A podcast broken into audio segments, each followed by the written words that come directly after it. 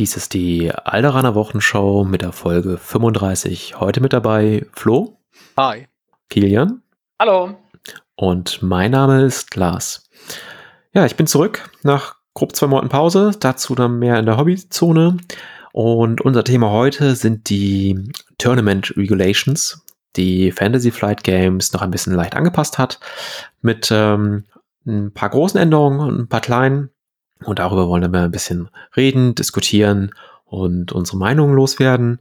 Ähm, und schon starten wir durch. Es gab ein paar kleine Punkte, darunter zum Beispiel, dass die Spielzeit angehoben wurde von zwei Stunden auf zweieinhalb. Und dann haben sie nochmal angemerkt, dass man seine Liste doch auch mitzubringen hat, und zwar in zwei Versionen. Eine mit ähm, allen Informationen wie den Command-Karten und welche ähm, Mission man drin hat und Loadout und allen drum und dran. Und ähm, die andere hat Loadout auch mit drin, aber halt die geheimen Informationen, die Karten, die man nicht offen hat, äh, dort nicht abgedruckt, halt für den Gegenspieler. Da also immer schön dran denken, die Armeelisten mit zum Turnier zu bringen.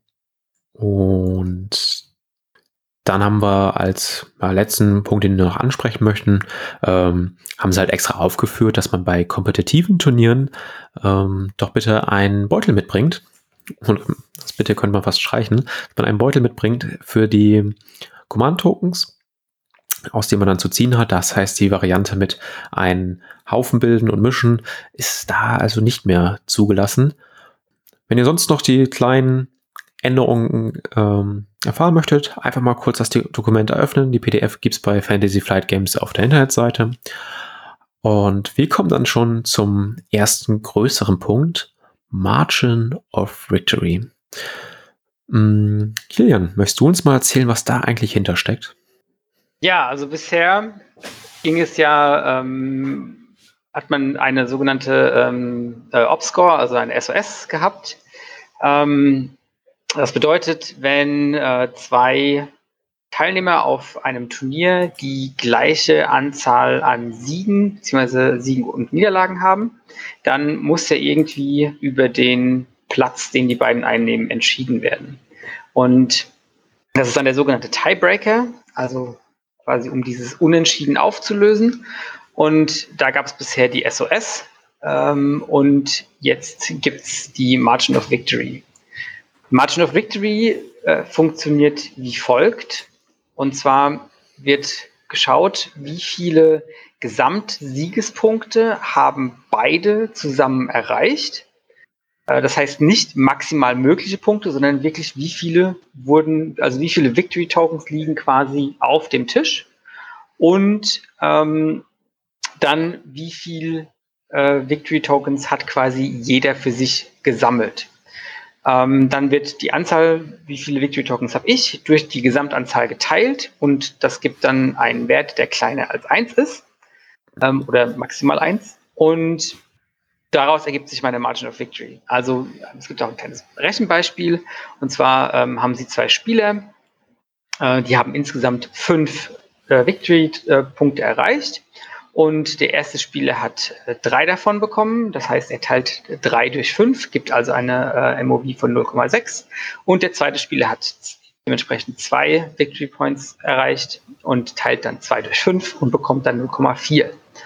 Und ähm, so wird die Margin of Victory dann, ich denke mal, zusammen addiert. Ne? Da haben sie gar nicht, weiß ich gar nicht, haben sie gar nicht so großartig drüber geschrieben, aber ich denke, man addiert das alles zusammen. Äh, über die ganzen Spiele und das ist dann der zweite Tiebreaker. Okay, Flo, ähm, magst du mal dann kurz benennen, wo jetzt der große Unterschied zwischen den beiden ist? Also wie, warum wurde es jetzt im Endeffekt geändert? Welchen Vorteil bzw. welchen Nachteil das hat? Also insgesamt hat das ähm, die bisherige Wertung, also SOS, ja zu viel Diskussionen im Vorhinein schon geführt. Das haben sich schon viele quasi darüber beschwert, dass es eine schlechte Sekundärwertung sei. Der Nachteil an SOS ähm, ist ganz einfach, dass man nicht so viel Einfluss darauf hat. Also ich habe ja Einfluss darauf, wie ich gegen meinen Gegner spiele, ob ich jetzt gegen den gewinne oder nicht. Aber wie mein Gegner im weiteren Turnierverlauf sich anstellt, darauf habe ich selber keinen Einfluss. Und bisher war es eben so, ähm, bei SOS ist es eben so, dass diese Wertung davon abhängig ist, wie viele äh, Spiele mein, meine Gegner gewonnen haben. Und da gab es halt einfach blöde Situationen. Angenommen, man spielt in der ersten Runde ähm, gegen jemanden, gegen den man gewinnt und ähm, der droppt dann. Dann habe ich eine relativ schlechte SOS, weil er quasi keine weiteren äh, Siege davon trägt und kann selber gar nichts dafür. Weil ich habe ein Spiel gewonnen, das mag vielleicht auch schwer oder knapp oder was auch immer gewesen sein. Ähm, aber das weitere, der weitere Verlauf vom, vom Turnier, von meinen Gegner habe ich, kann ich nicht ändern. Und wenn er rausgeht aus dem Turnier, wenn er sagt, nee, ich habe jetzt verloren, ich habe heute eh kein, keine Chance mehr auf den ersten Platz beispielsweise, ähm, dann steht man vor dem Problem, dass der Gewinner jetzt eine schlechtere äh, Wertung hat. Ähm, bei Margin of Victory ist ähm, daher da eben im Vergleich der Vorteil, dass ich durch wie ich meine Spiele gewinne, also ob ich jetzt ähm, viel mehr Siegpunkte als mein Gegner sammle oder ob ich ihn vielleicht sogar table, auch das ist hier ähm, vorgesehen, dann bekomme ich eben eine Margin of Victory von ähm, 1 und der Gegner von 0. Dass es quasi immer davon abhängig ist. Auch in einem, wenn ich jetzt ein Spiel verliere zum Beispiel, ähm, bekomme ich auch eine äh, entsprechende Wertung, die besser ist, wenn ich quasi nur knapp verliere oder die besser ist, auch wenn ich noch quasi Punkte sammle. Es zwingt mich quasi auch dazu, Spiele zu Ende zu spielen und nicht ab einem bestimmten Punkt zu sagen, ja gut, du hast die gewonnen. Also, das sind die, ja, sag ich mal, das ist der, der Vorteil zwischen äh, Margin of Victory zu ähm, SOS. Hm. Ja, da gab es wie du schon beschrieben hast, teilweise wirklich komische Situationen oder Situationen, die sich nicht so gut anfühlten, wenn man dann am Ende drei Spieler hatte, die ungeschlagen dastanden. Man spielte noch eine Runde, musste einer dieser drei im Prinzip gegen jemanden spielen, der bereits eine Niederlage erfahren hat. Und dann war dem im Endeffekt schon klar, okay, wir spielen nur noch eine Runde, auch wenn ich jetzt gewinne. Ich kriege nicht den Turniersieg, weil die anderen beiden spielen gegeneinander und ähm, haben im Endeffekt dann halt äh, eine bessere SOS. Und so ist das immer wieder passiert. Ähm, nun hat man halt die Möglichkeit, das leicht zu beeinflussen. Ähm, Kilian, sind dir Nachteile bei der MOV bekannt, wo du sagst, oh, das könnte aber jetzt ein Problem werden in Zukunft? Ähm, ja, also man hat schon in der Community da so ein bisschen drüber diskutiert, ähm, dass es quasi so ein Einsteiger-Bashing geben könnte. Also, wie der Flo schon richtig gesagt hat, ähm, ich habe ja jetzt quasi Möglichkeiten, oder mir ist es jetzt selbst in die Hand gegeben, meine eigene Margin of Victory in dem Spiel zu verbessern. Das heißt, ähm, wenn ich möglichst aggressiv spiele und versuche, möglichst viele Punkte zu erreichen, ist es natürlich für mein Gesamtergebnis im Turnier besser.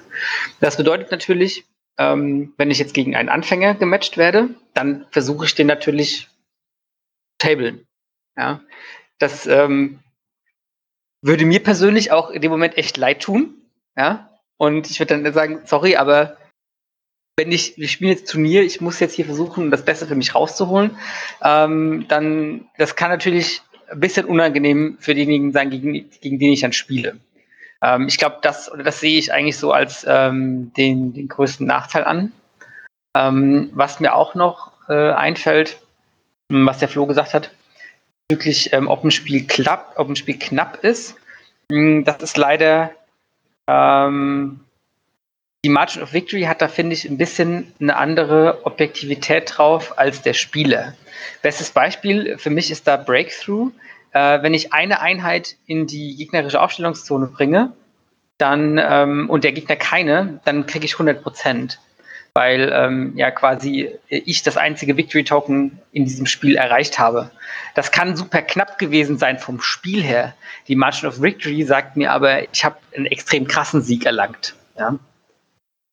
Mhm, stimmt, das ist äh, natürlich wirklich interessant und darüber sollte man im Vorfeld vielleicht sogar nachdenken, ähm, wenn man das halt bis zum Ende plant. Da entgegen steht natürlich immer, äh, zum einen muss man dran denken, was macht diese Mission mit meiner MOV?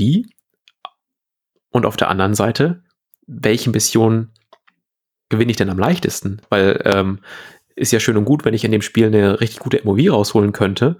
Wenn ich das Spiel dann aber verliere, weil es für mich schwieriger ist, ja, habe ich dennoch Pech gehabt und das ist am Ende noch schlimmer, denn ähm, am besten ist ja eh immer alle Spiele gewinnen. Ja, also ich denke, da muss man auch, auch, aufpassen hier, weil wir reden hier über einen Tiebreaker, ja. Das heißt, wenn wir, wenn man ein Turnier spielt, was über mehr als drei Runden geht, also vier, fünf Runden, also irgendwie ein großes Turnier, dann wird es wahrscheinlich auf diesen Tiebreaker gar nicht mehr so wirklich ankommen, bezüglich den Leuten, die weiterkommen. Ähm, hauptsächlich macht es halt so in Eintagesturnieren, so Prime Championships, äh, wo halt, wie gesagt, drei Runden gespielt werden und es sind so viele Leute da, dass quasi mehr als zwei Leute umgeschlagen sind. Dann muss ich halt irgendwie entscheiden, wie, welche, welche zwei kommen denn jetzt in die äh, Spielen um den ersten Platz. Hm, genau. Weil du es ja angesprochen hattest mit dem Breakthrough, ähm, kam mir jetzt gerade spontane Idee. Wir können ja nochmal eben die ähm, acht Missionen durchgehen und so überlegen, ähm, ist das jetzt eine Mission, die man besonders gut halt äh, mit MOV gewinnen kann oder welche Bedeutung haben die einzelnen Missionen bei MOV? Äh, leider jetzt nicht im Vorfeld geplant, aber ich denke, das kriegen wir auch spontan hin. Ruft euch doch am besten mal äh, die Karten auf über einen der Listbilder oder wo ihr für euch den besten Zugriff auf die Mission seht. Von mir aus könnt ihr euch die auch direkt eben vor den Tisch legen oder so. Jo. so, und dann fangen wir mal an äh, mit Sabotage the Moist Reparators. Äh, Flo, was würdest du sagen? Ähm, wie würdest du die Mission in Bezug auf MOV einschätzen? Ähm, also bei der haben wir einen, einen Vor- und einen Nachteil, würde ich mal sagen. Wenn wir uns die Missionen danach anschauen, ähm, dann können wir natürlich sie erstmal bewerten, wie wahrscheinlich ein Putt ist. Das ist jetzt bei äh, Vaporatoren relativ hoch, weil äh, in der Regel endet Vaporatoren dadurch, dass jeder seine Vaporatoren quasi repariert oder sabotiert und ähm, es quasi dann darauf hinausläuft, wie viele Punkte schieße ich von meinem Gegner ab. Bisher war das immer eine sehr, vor allem für den Spieler, eine sehr, passi äh, eine sehr passive Mission, weil ich musste quasi nur meine Evaporatoren drücken und dann hat es gereicht, wenn ich mehr Punkte abschieße vom Gegner, als der äh, von mir vernichtet. Ähm, beziehungsweise für den blauen Spieler sogar, ähm, wenn die Punkte jetzt gleich sind, also äh, gleich wären, äh, quasi wenn keine Aktivierung rausgeschossen wird, sondern ich mich nur dann zurückziehe, dann würde ich als blauer Spieler sogar gewinnen. Jetzt ist es natürlich auf die äh, MOV gesehen so, dass äh, quasi beide Spieler mit einer 0-5er rausgehen würden. Und wenn ich jetzt wirklich auf die MOV spielen will, dann sehe ich hier jetzt wieder den, den Vorteil bei dieser Mission, in, also in Verbindung mit der äh, MOV, dass es mich ein bisschen zum, mehr zum Spielen zwingt. Ähm, und dass ich quasi sage, wenn ich eine bessere MOV will, dann muss ich versuchen, durch ähm, zum Beispiel Sachen wie Bounty oder durch ähm, Secret Mission noch einen Punkt zu holen oder tatsächlich versuchen, beim Gegner noch einen, äh, einen Vaporator quasi zu ja, sabotieren oder zu reparieren, je nachdem, ob ich jetzt blauer oder roter Spieler bin. Ähm, und das, das zwingt mich unter Umständen dazu, etwas aggressiver zu spielen, wenn ich diese Moff im Hinterkopf habe. Ja, ähm, was man dann auf dem Turnier natürlich macht, weil man natürlich auch sagt, na, Hauptsache, das Wichtigste ist natürlich trotzdem nach wie vor das Ding erstmal zu gewinnen und nicht dann doch auf ein Paar zu landen und eine, und eine Einheit riskiert zu haben. Aber grundsätzlich sage ich es ähm, in Verbindung mit der MOV, würde ich behaupten, zwingt es einen eher dazu, aktiv zu sein hier. Hm, ja, gut erklärt. Kilian, möchtest du was anmerken? Äh, nee. Dann genau kannst du dir mal deine Meinung zu Recover the Supplies loswerden. Äh, ja, Recover the Supplies ist so ein klassisches Beispiel für das Rechenbeispiel, was sie da drin haben. Also man hat ja fünf Kisten und meistens geht es so aus, dass einer drei hat und der andere zwei. Und dann hat man eben äh, genau das 06 zu 04. Hm, ich finde es da relativ schwer zu sagen, man spielt ein bisschen aggressiver, weil ähm, man halt doch teilweise sehr viel Schaden machen muss. Aber es gibt natürlich, ich glaube, wenn, wenn die Liste sehr gut darauf ausgelegt ist, dieses Spiel zu gewinnen, ähm, dann ist es von der MOV gar nicht so schlecht. Hm. Flo, deine Meinung dazu? Das ist halt ähm, eine Mission, bei der ich, also bei der ich mir im Vorhinein im Klaren sein muss, dass mein Gegner, auf, also egal wie gut meine Liste aufgebaut ist, dass sie dem Gegner auf jeden Fall eine Chance gibt zu punkten. Das ist also wie bei äh, Vaporatoren auch. Ich gehe davon aus, dass mein Gegner auf jeden Fall zum Schluss noch Punkte hat und ich jetzt nicht, also ich table ihn mit einer 1-0 da stehen kann. Also wir hatten vorhin Beispiel vom Breakthrough, wenn ich das jetzt äh, vorwegnehmen darf. Bei Breakthrough war es ja so, dass ich quasi, wenn ich eine Einheit rüberbringe und der Gegner gar nichts, dass ich mit einer 1-0 da stehe und das quasi ja irgendwo im Bereich des, des, des gut Möglichen liegt. Bei den, bei den Kisten ist das allerdings schwierig, weil der Gegner ja zwei zu sich schon stellen kann und da die Wahrscheinlichkeit schon sehr hoch ist, dass er äh, mit Punkten rausgeht. Mhm.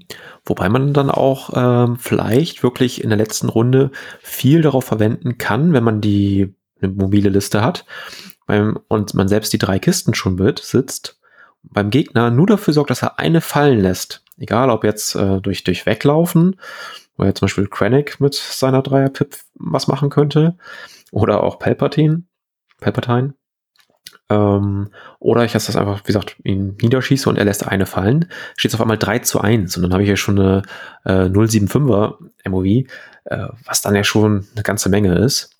Aber das lässt sich halt auch nicht immer so leicht bewerkstelligen. Gut, dann äh, Flo, was sagst du zu Key Positions? Key Positions äh, ist insoweit äh, interessant.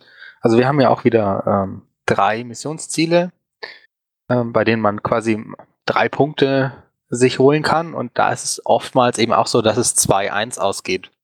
Ähm, das heißt, ich gebe potenziell meinen Gegner schon die Chance zu punkten.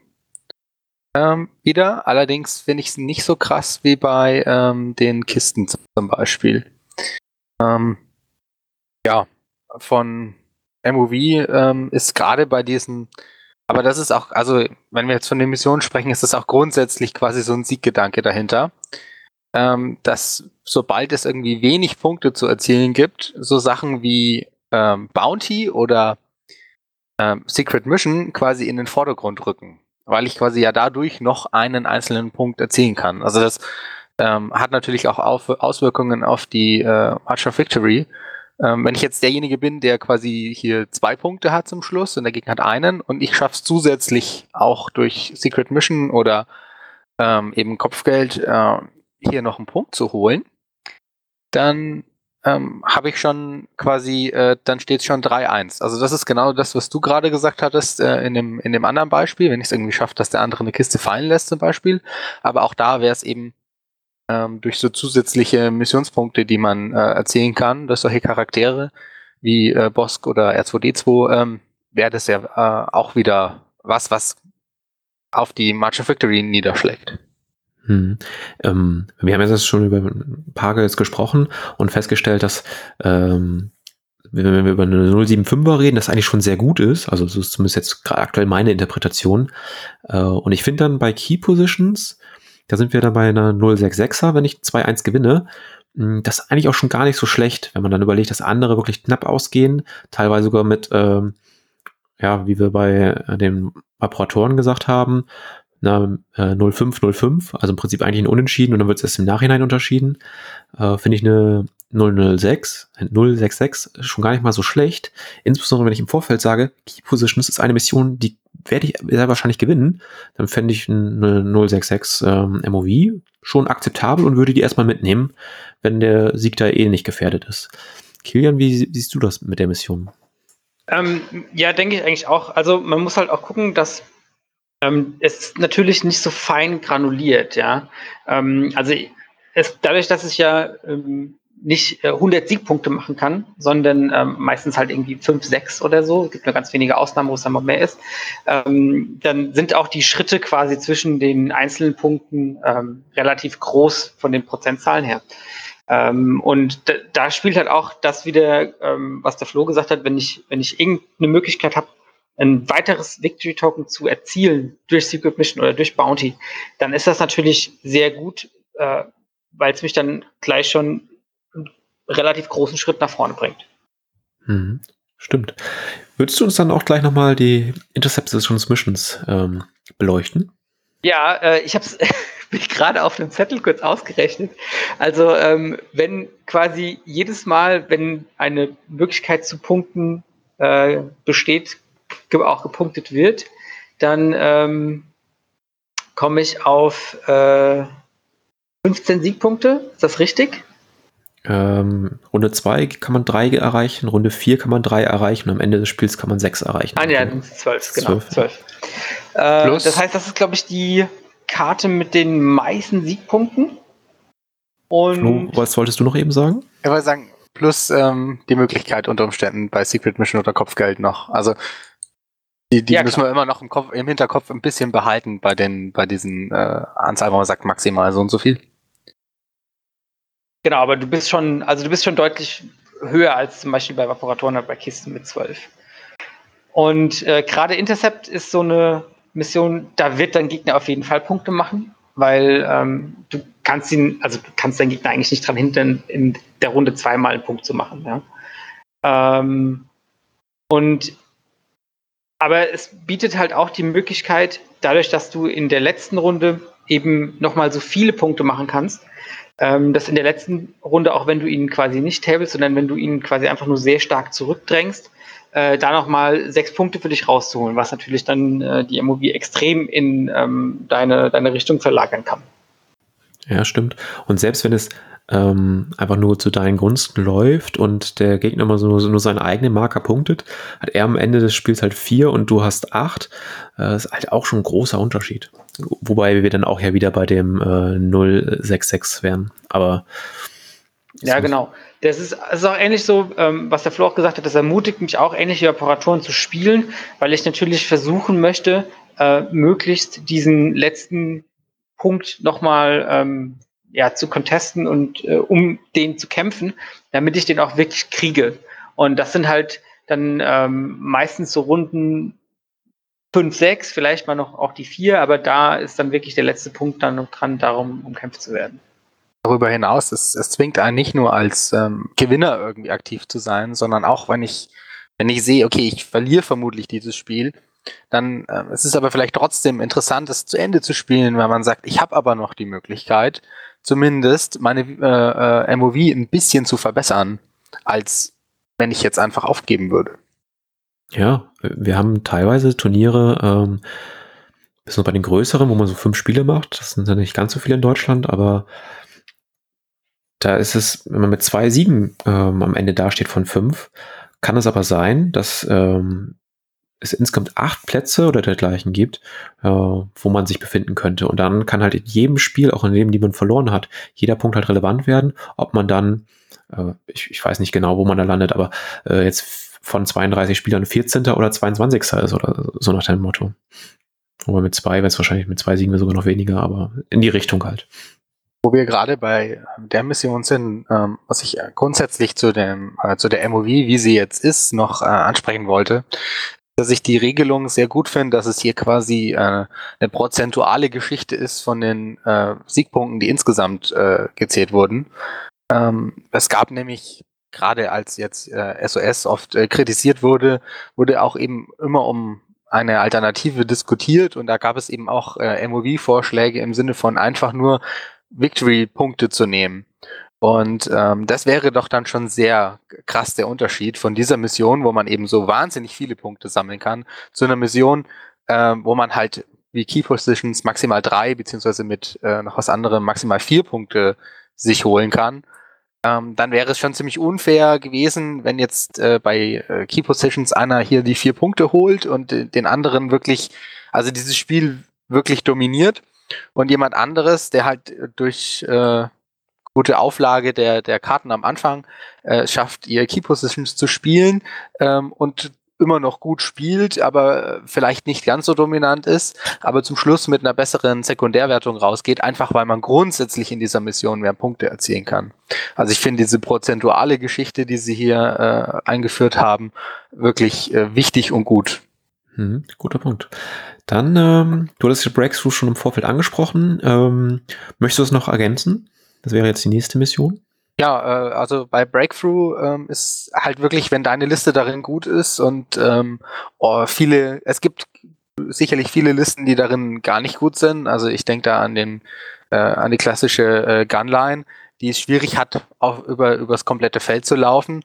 Ähm, wenn ich wirklich eine Liste habe, die darauf ausgelegt ist und äh, auf sowas stoßt, dann ähm, habe ich quasi schon ein wenig einen Vorteil auf meiner Seite, weil ich durch äh, Breakthrough ja einen, eine MOV-Wertung von 1-0 erzielen kann und im schlechtesten Fall, in Anführungszeichen, gegen, gegen so einen Gegner halt auf einer 0-5er lande.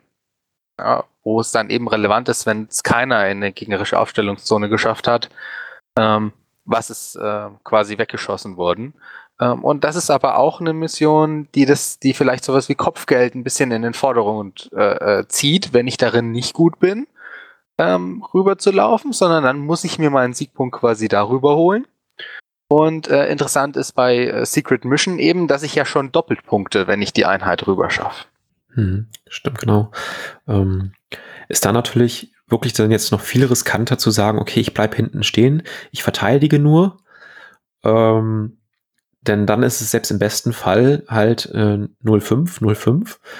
Hm, ob ich damit dann so weitergehen möchte, muss man sich dann echt überlegen oder ob man sagt, okay, ich mag es zwar nicht, aber vielleicht bewege ich mich doch zum Teil über den Tisch, nehme jetzt die beiden Einheiten, die ich am wenigsten brauche und schicke sie mal rüber und verteidige die nur mit dem Rest.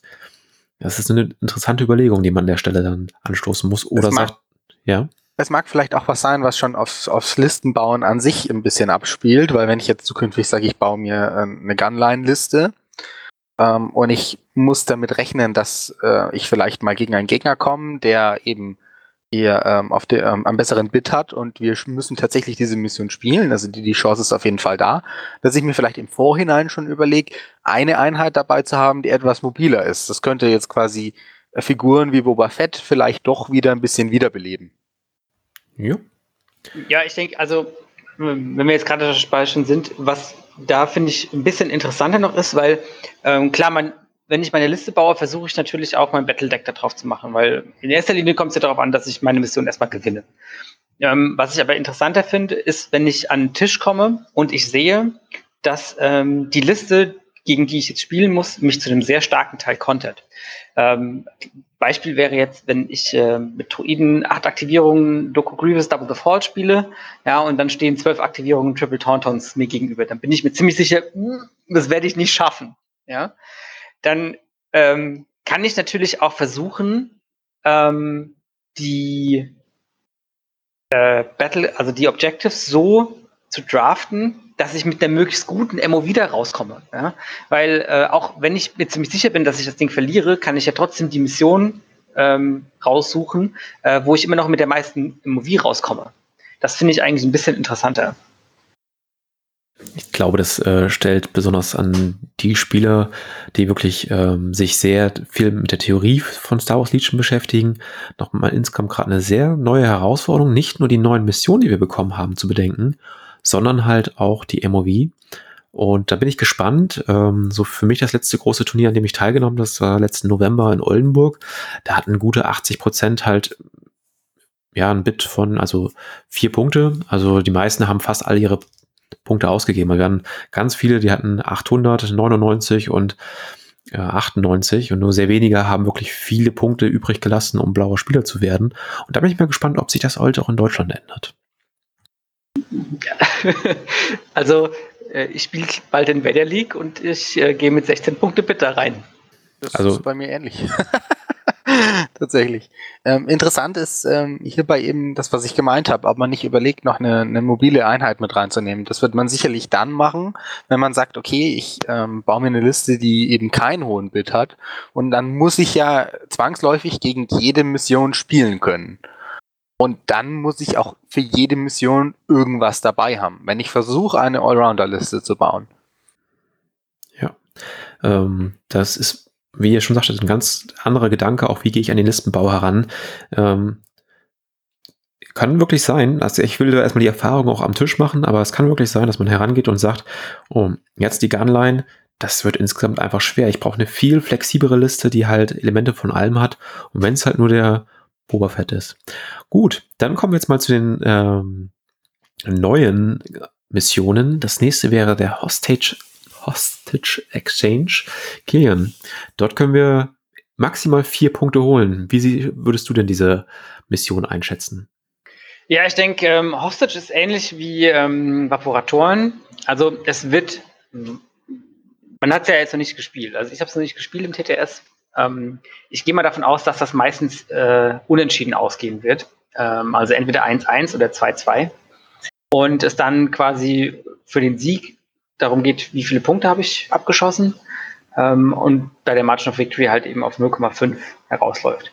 Mm, Kommt auch so ein bisschen drauf an, wie viele Tricks die entweder meine oder die gegnerische Liste mit der Geisel, beziehungsweise mit der Einheit, die die Geisel hat, machen kann.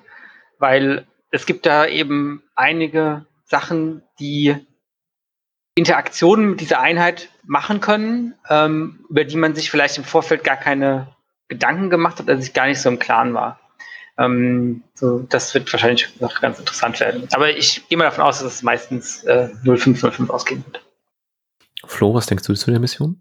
Ich glaube, dass die ein guter Kandidat ist für eine äh, 100, also für eine 1-0er äh, MOV tatsächlich.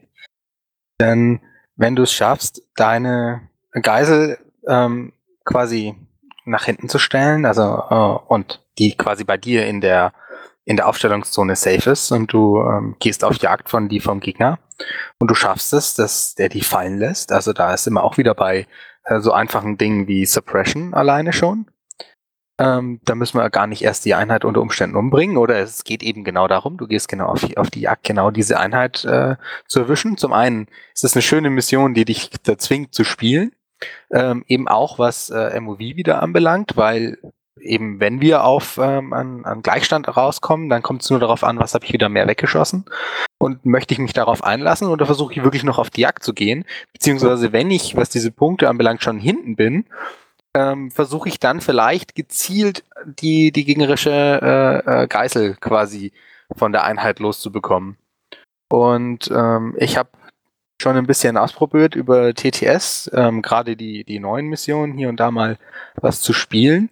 Und ähm, das ist doch wirklich interessant, wie man, wie oft man es schafft, selber die Geißel in der eigenen Aufstellungszone zu haben, wenn man die richtige Liste dafür hat natürlich, und äh, es schafft den, den Gegner äh, von seiner Geißel zu trennen und schon ist man mit einer vollen MOV da.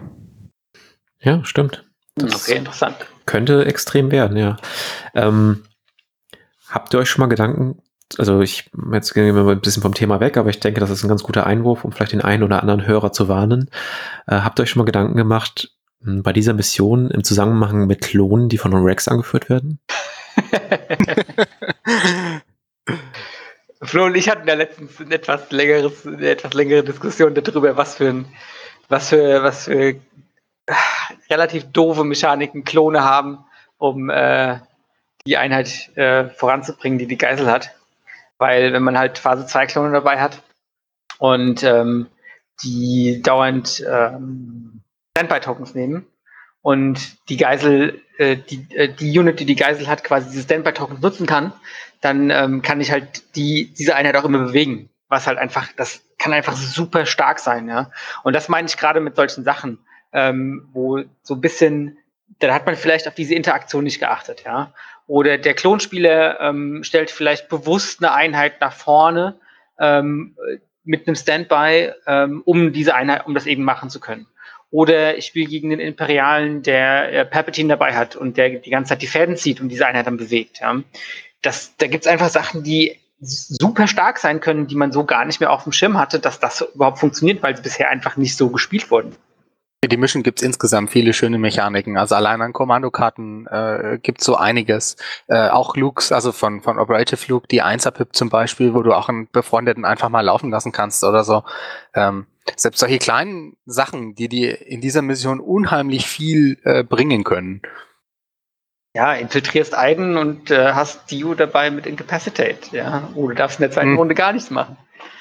Oder äh, äh, von Count Dooku hier seine, seine Dreier-Pip, wo du einfach mal eine gegnerische Einheit äh, eine Bewegung 2 machen lassen darfst, dann holst du dir den, den Gegner wieder zurück mit der Geißel. Also ja, Wobei das jetzt das, nicht das in Runde ist so ein klassisches Ding, auch wenn man ähm, in der ersten Runde nicht mit der, ähm, mit der Einheit interagieren kann, aber gerade äh, Jedis mit Push ja, können natürlich super krass hier sein.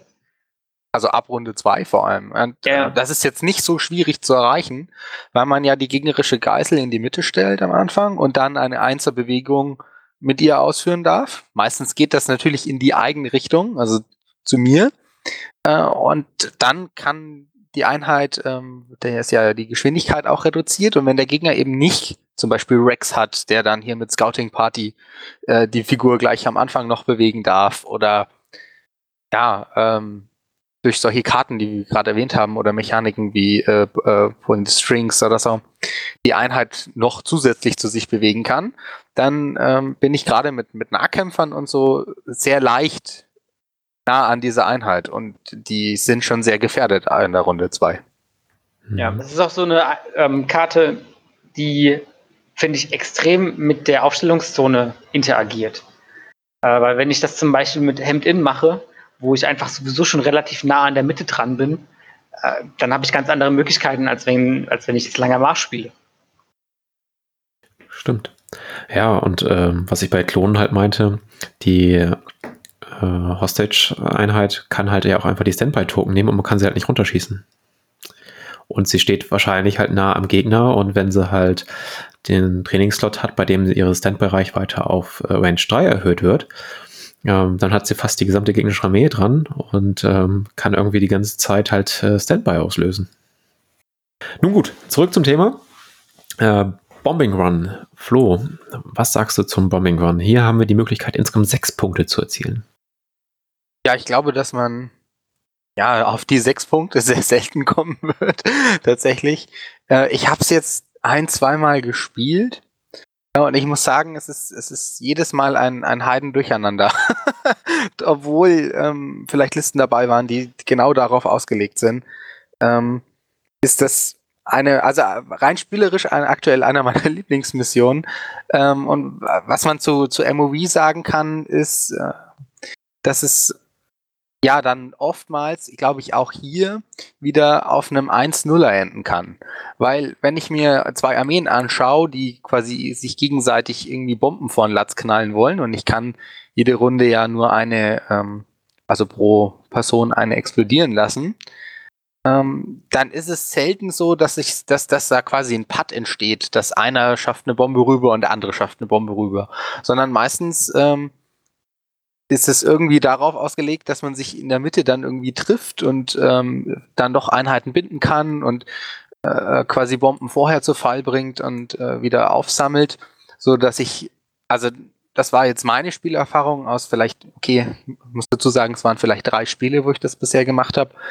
Ähm, aber das war dann, äh, es war eben oft so, dass einer gepunktet hat und der andere vielleicht äh, knapp nicht oder der andere hatte nicht die Chance zu punkten.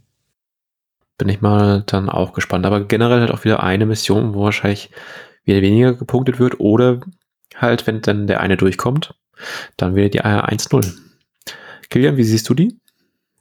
Ähm, ich sehe das ähnlich wie beim Flo. Also ähm, ich glaube, diese Mission hat so super viel Dynamik, ähm, weil das ja eben auch so ein bisschen an Breakthrough erinnert, ähm, weil du ja mit einer Einheit quasi Richtung der gegnerischen Aufstellungszone kommen musst, um die Bombe da zu detonieren, damit du auch da was, damit du den Punkt kriegst. Ähm, ich habe sie leider nicht gespielt, aber ich glaube, das ist ganz, äh, ganz witzig, was ich bisher so an Streams gesehen habe. Hier ist es halt auch leider schade, dass, ähm, wenn es genau dazu kommt, dass es ein spannendes Spiel ist, dass es sehr intensiv ist und ähm, ja, sag ich mal, knapp ausgeht, dann hat einer unter Umständen trotzdem eine Margin of Victory von 1-0. Das zählt genauso viel, wie wenn ich den Gegner table und kein schwieriges Spiel dabei hatte, in Anführungszeichen. Juhu. Ja, dann eine Mission noch. Flo, Bitte mach mal fertig. Ähm, Payload äh, haben wir noch. Ähm, bei Payload muss ich jetzt auch gestehen, habe ich noch nicht so oft gespielt. Ähm, oder habe ich selber noch gar nicht gespielt. Ich kam noch nicht dazu. Ähm, ich habe äh, nur den einen oder anderen Stream damit gesehen, dass ich mir auch immer wieder mal antue.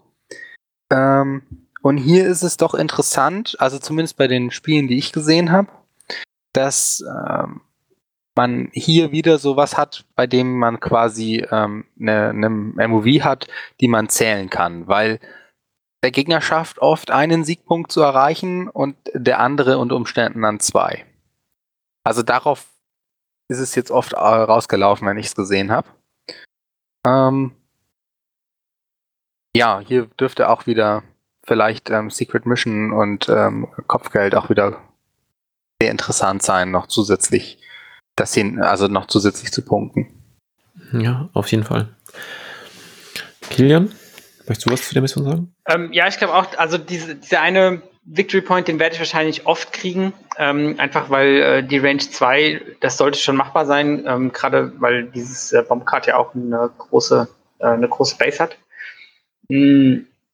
Kommt hier, finde ich, auch äh, viel auf die, auf die Aufstellungszone an ähm, und wie das Gelände verteilt ist, weil ähm, die Mission ja sehr stark auch mit dem Tisch und der Aufstellungszone interagiert, weil ich ja quasi ähm, dann das Geländestück wähle, wo ich hin muss. Und äh, das heißt, es gibt Aufstellungszonen, wo ich einfach nicht weit laufen muss. Ja, und es gibt Aufstellungen, wo ich halt sehr weit laufen muss. Und ja, dann muss ich halt auch mir angucken, was hat denn mein Gegner da stehen, wenn es eine Imperial Online ist, die vielleicht nicht ganz so viel laufen will, dann kann das natürlich für mich schon sehr, sehr gut sein. Jo, dann äh, lassen wir es einfach insgesamt alles mal so stehen. Äh, vielleicht nochmal insgesamt eure Meinung generell zu MOV, eher positiv, eher negativ. Ähm, Kilian, fang du mal an. Also ich finde es positiv. Ähm, ich finde es gut, dass ich quasi mein eigenes Schicksal in Anführungszeichen bestimmen kann. Ähm, das Einzige, was ich eben nicht gut finde, das habe ich am Anfang schon ähm, erklärt, ist, äh, dass es eben äh, möglich, äh, wenn jemand nicht so gut ist oder ein Einsteiger oder so, dass für ihn das Spielerlebnis ein bisschen schlechter ist. Ähm, aber dann muss ich das halt auch ähm, ganz klar kommunizieren und muss ihm das sagen und das ist auch einfach so, don't be a dick, ja, also sei kein Arsch am Tisch. Ähm, man muss dann auch versuchen, quasi für beide ein angenehmes Spielerlebnis zu schaffen und ich denke, das kriegt man auch auf jeden Fall hin. Okay, Flo? Ähm, ich muss sagen, es gibt einen Kritikpunkt, den man, den wir jetzt noch gar nicht angesprochen haben, den man immer wieder hört, der auch ein bisschen eingängig für mich ist, im Sinne von, äh, wenn ich gegen einen starken Spieler spiele in der ersten Runde und ich gewinne knapp und hatte echt ein schweres Spiel, ähm, dann habe ich quasi ähm, über SOS den, den Vorteil, dass ich einen starken Spieler geschlagen habe, der sich im weiteren Turnierverlauf äh, natürlich ähm, ja, gut tut und dadurch habe ich eine stärkere SOS im, im weiteren Verlauf. Und ähm, bei MOV ist es so, wenn ich, also vor allem ist es so, wenn ich am Anfang gegen einen schlechten Spieler spiele. Also angenommen, SS, ich spiele gegen einen schlechten Spieler, der verliert auch weiter. Ich hatte ein einfaches Spiel und deswegen habe ich eine ja, schlechtere Sekundärwertung, weil ich ein leichteres Spiel hatte, wie jemand, der gegen einen, äh, einen starken Spieler gespielt hat. Also gerade in, in diesem Zusammenhang. Ähm, das ist bei der MOV jetzt nicht so gegeben, aber es ist so, dass ich kann mir, also darauf habe ich nie Einfluss, gegen wen ich in der ersten Runde spiele. Ich habe keinen Einfluss darauf, ob ich gegen einen Anfänger spiele oder ob ich in der ersten Runde gegen Johannes ran muss. ähm, und ich finde es aber, also deswegen persönlich finde ich die Morph besser, weil es zumindest davon abhängig ist, wie mache ich mein Spiel. Ja? Ob ich am Anfang einen leichten oder einen schweren Gegner habe. Das ist für die Sekundärwertung quasi immer schlecht, weil ich darauf nie Einfluss habe, egal welche Wertung ich verwende. Hm. Ja, ähm, beim, ich sehe das ziemlich ähnlich. Äh, jedoch sind für mich beide SOS und MOV etwa auf Augenhöhe und wenn ich mich entscheiden müsste, würde ich mich tatsächlich für SOS entscheiden. Ähm, zwar finde ich es jetzt auch spannend und interessant, MOV zu spielen, weil man jetzt in jedem Spiel auch wirklich um jeden Missionspunkt irgendwie kämpft und ich hatte im letzten Jahr irgendwo zwischendurch mal das Gefühl, dass es oft dann einfach nur ums gegenseitige Töten geht und am Ende punktet man halt und äh, gewinnt dann das Spiel, weil man dann eh die Oberhand hatte. Und das sieht jetzt ein bisschen anders aus. Man kann zwischendurch schon mal ein bisschen, den schnapp ich mir noch, der könnte ähm, für meine Endplatzierung relevant werden, insbesondere für mich als Spieler, der eher selten äh, ungeschlagen aus einem Turnier kommt. Ähm, aber dieser Punkt, dass im Prinzip äh, ich für jeden Spieler, also als, als ein Spieler, der schon fast weiß, dass er am Ende des Turniers irgendwann eine Niederlage leiden wird und deswegen nicht auf dem Treppchen steht und immer schon die MOV im Hinterkopf hat und dann im ersten Spiel gegen den schwachen Gegner eigentlich schon sagt, hm, du bist jetzt meine Möglichkeit, vielleicht am Ende drei, vier Plätze weiter oben zu stehen. Ich muss dir mal richtig fest ins Gesicht treten, finde ich einfach schrecklich, denn ähm, aus meiner Sicht ist Legion halt noch ein Spiel, das noch am Wachsen ist. Ähm, wir brauchen auf den Turnieren viele Spieler, die einfach nur hinkommen, um halt ihre Spiele zu machen, damit die Turniere groß werden, damit mehr Leute kommen. Das Spiel muss den Leuten ja auch Spaß machen. Und es ist was ganz anderes, wenn, muss man fast so sagen, sein Gegner äh, eine Chance lässt, aber sagt, okay, mein Sieg ist eigentlich nie gefährdet, ähm, aber ich mache mal ein knappes Spiel draus, damit er halt auch Spaß hat. Das fühlt sich auch viel besser an, wenn ich am Ende sage, ah, ich habe zwar verloren, aber nur mit einem Punkt, das war so knapp. Auch wenn der auf der anderen Seite im Prinzip der Spieler so viel besser ist, dass er sagt, hm, das war nie knapp, aber ich habe es mal spannend gemacht. Das fühlt sich für den ja auch viel motivierender an, dass er dran bleibt, als wenn er dann erste Runde 08, zweite Runde 03 äh, dann überlegt er sich, hm, ich habe noch drei andere Systeme im Schrank stehen, vielleicht spiele ich die mal lieber. Und ähm, daher würde ich dann eher SOS bevorzugen, wo am Ende der zwar man keinen Einfluss auf eine Sekundärwertung hat, aber es steht der auf dem höchsten Platz, der auch den härtesten Weg dorthin hatte. Ja, das, das stimmt schon. Also da hast du schon recht. Aber ich glaube auch, ähm, gerade also, wo das ja hier wirklich ausschlaggebend ist, ist, wenn ich ja ähm, in Anführungszeichen irgendwas spiele, also irgendwie eine Prime Championship oder eine, äh, eine National oder sowas.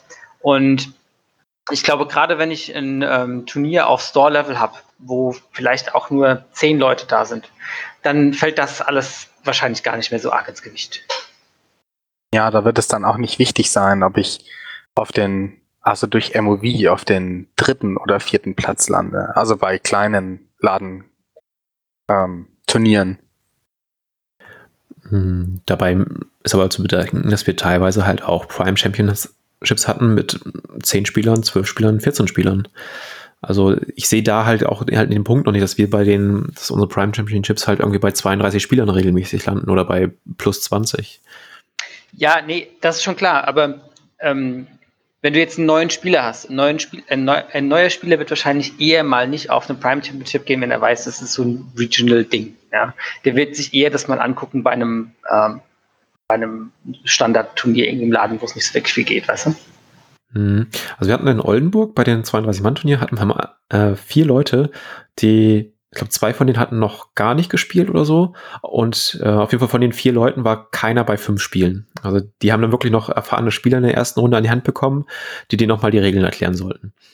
Aber da ist es halt auch so, dass wenn ich als totaler Anfänger auf ein Turnier gehe, das ja auch schon diesen den Namen an sich Turnier trägt, dann, dann darf ich nicht davon ausgehen, äh, dass ich also dass ich da ein Spiel von vornherein gewinne und, und da dominiere, sondern dann, dann muss ich schon davon ein bisschen ausgehen, dass ich meine Spiele vermutlich verlieren werde. Und da darf ich mich einfach nicht entmutigen lassen. Also persönlich wäre ich auch nicht der Typ dafür, ähm, auf, ein, auf ein Turnier zu gehen.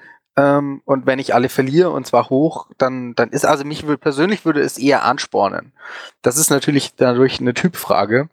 Aber also ich gehe jetzt morgen auch nicht auf ein Schachturnier und äh, erwarte quasi, dass jemand, der im Schach das totale Brain ist, dass derjenige ja quasi Sanfthandschuhe für mich anzieht, sondern ich möchte richtig hart rangenommen werden, wenn ich auf ein Turnier gehe. Und das auch als Anfänger, weil dafür gehe ich eben auf ein Turnier. Davon lerne ich am meisten.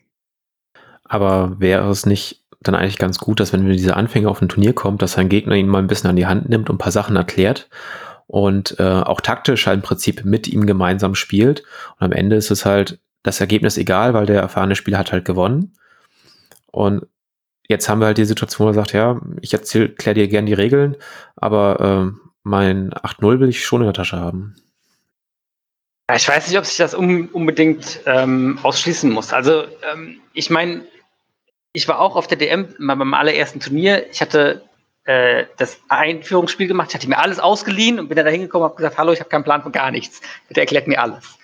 Ähm, ich glaube, das ist, das ist alles ein bisschen, bisschen einfacher. Und ähm, ich, wie gesagt, ich verstehe deinen Punkt, ähm, aber das kommt halt immer darauf an, wie man das am, auf, am Tisch lebt und auch äh, wie sehr der andere das jetzt gerade braucht, dass er diesen Anfänger da jetzt äh, 8-0 wegbashen muss. Ja, das muss man ja auch nicht unbedingt tun. Das stimmt. Auf, auf der anderen Seite ist auch ein, ein Turnier für Anfänger grundsätzlich gut, weil aus einem Verlust lernst du besser wie, wie aus einem Sieg. Aber jetzt vielleicht nicht für komplette Neueinsteiger. Also wenn ich, ich weiß nicht, ob ich mein erstes Spiel auf dem Turnier machen muss. Ja. Das Vielleicht schaffe ich es vorher, mir auch Regeln anzueignen, weil ich meine, die Leute, die auf ein Turnier fahren, wollen halt auch drei vollwertige, also mal angenommen, es geht über drei Runden, drei vollwertige Runden spielen können. Und ähm, verlange ich nicht einem, einem guten Spieler ein bisschen viel ab, wenn er mir erst noch alles erklären muss. Also nichts dagegen, dass man mal eine Regel erklärt oder dass, dass, dass man nicht alles wissen kann oder so. Das ist ja kein Problem. Aber kann ich von einem Gegner verlangen, dass er mir das komplette Spiel während eines Turniers erklärt? Nö, muss er nicht, natürlich nicht. Nee, nee, nee also, also alle Regeln definitiv nicht. Gut, dann ähm, lasst uns mal weitergehen. Da, darf, ich, darf ich noch ja? eine Sache zum Abschluss sagen? Gerne. Ähm, ich finde es sehr gut und ich finde auch, man muss das FFG echt hoch äh, anrechnen, dass sie diese Änderung gemacht haben. Und zwar nicht, dass es jetzt MOV gibt, das ist erstmal egal, sondern dass sie etwas Fundamentales in ihrem Turnierregelwerk ändern. Und ähm, das zeigt mir, dass sie, ähm, dass es ihnen wichtig ist, was die Community über das Spiel denkt. Und ähm, das zeigt mir auch, dass sie quasi gewillt sind, Änderungen zu machen. Äh, das ist ihr erstes großes Tabletop. Ähm, das heißt, die können einfach nur nicht so die Erfahrung haben wie in Games Workshop zum Beispiel. Äh, und es kann auch sein, dass wenn wir feststellen, das ist alles doof, was wir hier haben, dass es in einem Jahr wieder eine ganz andere Regelung gibt. Und das finde ich cool, dass es eben alles hier nicht in Stein gemeißelt ist und dass man alles, wenn man merkt, es funktioniert nicht, dass es auch geändert werden kann. Ja, das sehe ich genauso. Wobei ich auch weiß, dass es Leute gibt, die es äh, doof finden, dass nicht alles in Stein gemeißelt sind, aber das kann ich wiederum nicht verstehen. Dann haben wir die äh, Terrain Guidelines. Ähm, Flo, was ist, steckt dahinter? Also wir haben jetzt das, das erste Mal, dass das irgendwie schriftlich fixiert ist, wie eine Platte ungefähr ausschauen soll. Ähm, das ist ein Thema, auf das habe ich vor allem auf Turnieren, wenn die Turniere dann vorbei sind oder wenn es oft so eine Wahl gibt, wer hat die, die beste Platte mitgebracht, die schönste Platte mitgebracht. Das beißt sich ja auch oft ein bisschen. Oft ist die schönste Platte vielleicht nicht zwingend die spielerisch beste. Ähm, aber quasi, da hat man oft die Diskussion gehabt, ist, steht auf dieser Platte genug, ähm, um quasi einen, einen Dauerbeschuss äh, von einer Gunline zu verhindern oder steht hier schon zu viel, äh, um äh, quasi das Spielen mit Fahrzeugen zu sehr zu erschweren. Und ähm, ich finde es ganz schön, dass man jetzt den, den Weg geht, dass man ähm, ein, ein paar so Grundregeln festlegt, was auf einer Platte ungefähr sein soll, weil so kann ich quasi als, ja, wenn ich ein, wenn ich ein Turnier anbiete, äh, kann ich quasi sagen, okay, ich baue meine Platten, in Deutschland haben wir nicht so das Problem damit, bin ich der Meinung, aber ich baue meine Platten wie gewohnt eben dadurch. Und ähm, wenn irgendjemand sagt, ah, die Platte ist viel zu offen oder viel zu, zu dicht oder sonst was, dann kann ich die, diese Regelungen hergehen, kann die durchgehen und äh, am besten, ich mache das natürlich vorher. Ähm, wenn meine Platte diese grundsätzlichen ähm, Regelungen, äh, die hier getroffen werden, entspricht, dann ja, gibt es quasi keinen Grund mehr, sich irgendwie darüber zu beschweren. Also es, es gibt kein Gemecker, oh, ich habe nur verloren, weil ich auf dieser Platte spielen musste oder so. Ähm, das dürfte damit einigermaßen unterbunden werden. Ähm, die, ob die ja, ähm, Regelungen, die hier getroffen werden, ob die jetzt gut oder schlecht sind oder äh, ob die, ja, das, das sei jetzt mal noch dahingestellt. Grundsätzlich wollte ich damit jetzt nur sagen, ich finde es gut, dass mal was geregelt ist. Das stimmt. Kilian, deine Meinung? Äh, ja, ich sehe das ähnlich. Also es ist gut, dass man quasi ähm, eine Richtlinie hat, wie viel, wie viel brauche ich denn? Ich meine, man wusste bisher immer von der Community, okay, ähm, 25 bis 30 Prozent, ja. Ähm, aber jetzt hat man wirklich äh, quasi auch als Anfänger, man sagt, okay, man möchte eine Platte bauen. Ähm, wie könnte die denn ungefähr aussehen? Wie, was brauche ich denn alles? Da hat man hier quasi eine schöne Auflistung, okay, das ist mal ein guter Anfang. Ähm, man muss natürlich ganz klar unterscheiden, ähm, das, was da drin steht, was man an Gelände braucht, macht noch keine gute Platte aus. Ja, das bedeutet, ähm, es ist eben ein sehr großer Unterschied zwischen wie viel Gelände habe ich und wie wird das Gelände hingestellt. Ähm, deshalb finde ich äh, prinzipiell diese Guideline gut. Ich finde das Bild dazu sehr schlecht.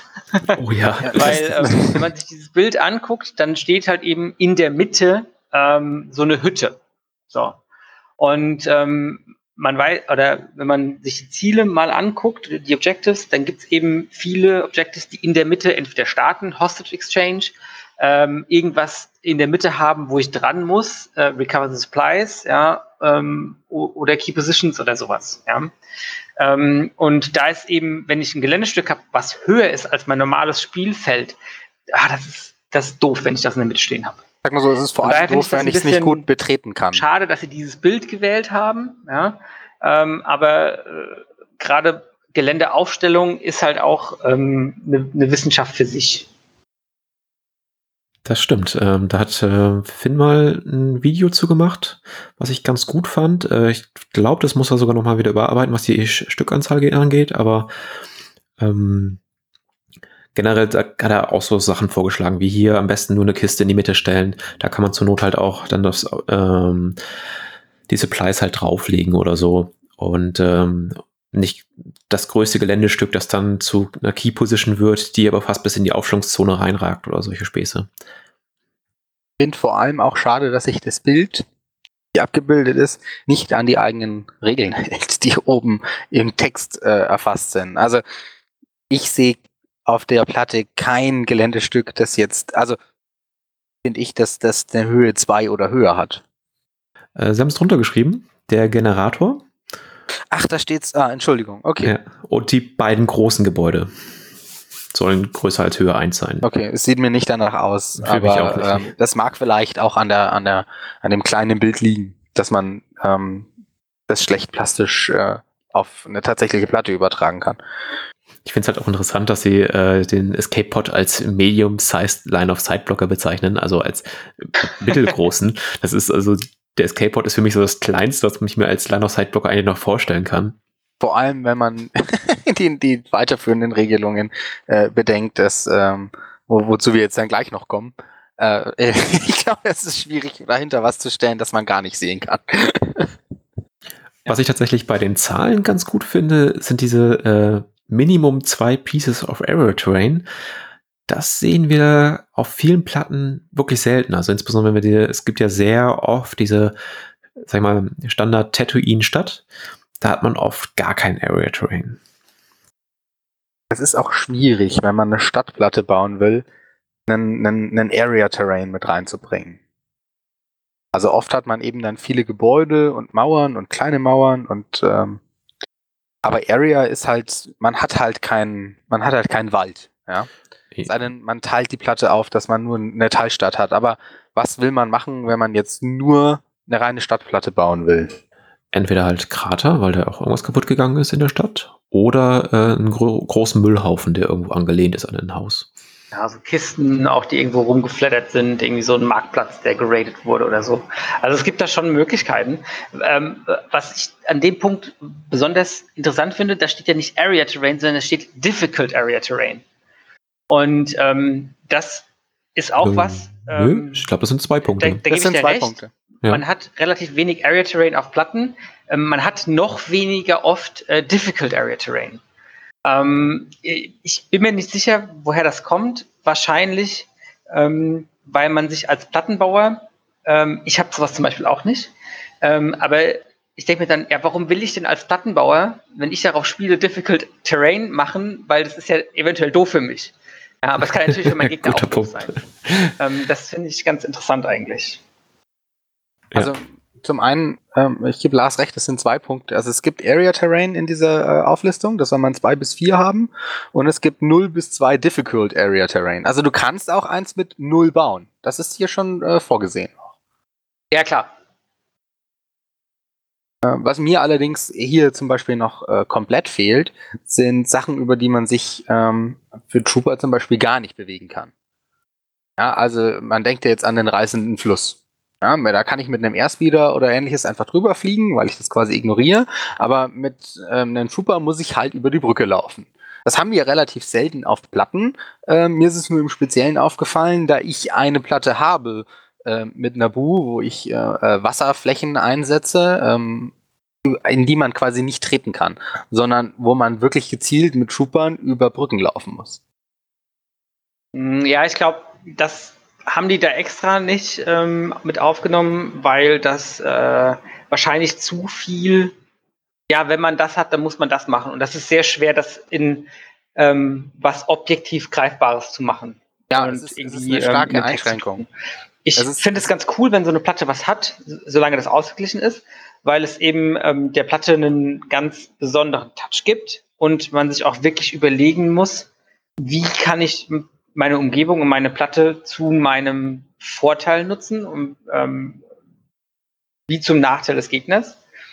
Mm, aber wie gesagt, das ist halt, äh, das, das finde ich sehr schwer, sowas dann in Regeln zu fassen, ähm, damit da auch wirklich faire Platten bei rumkommen.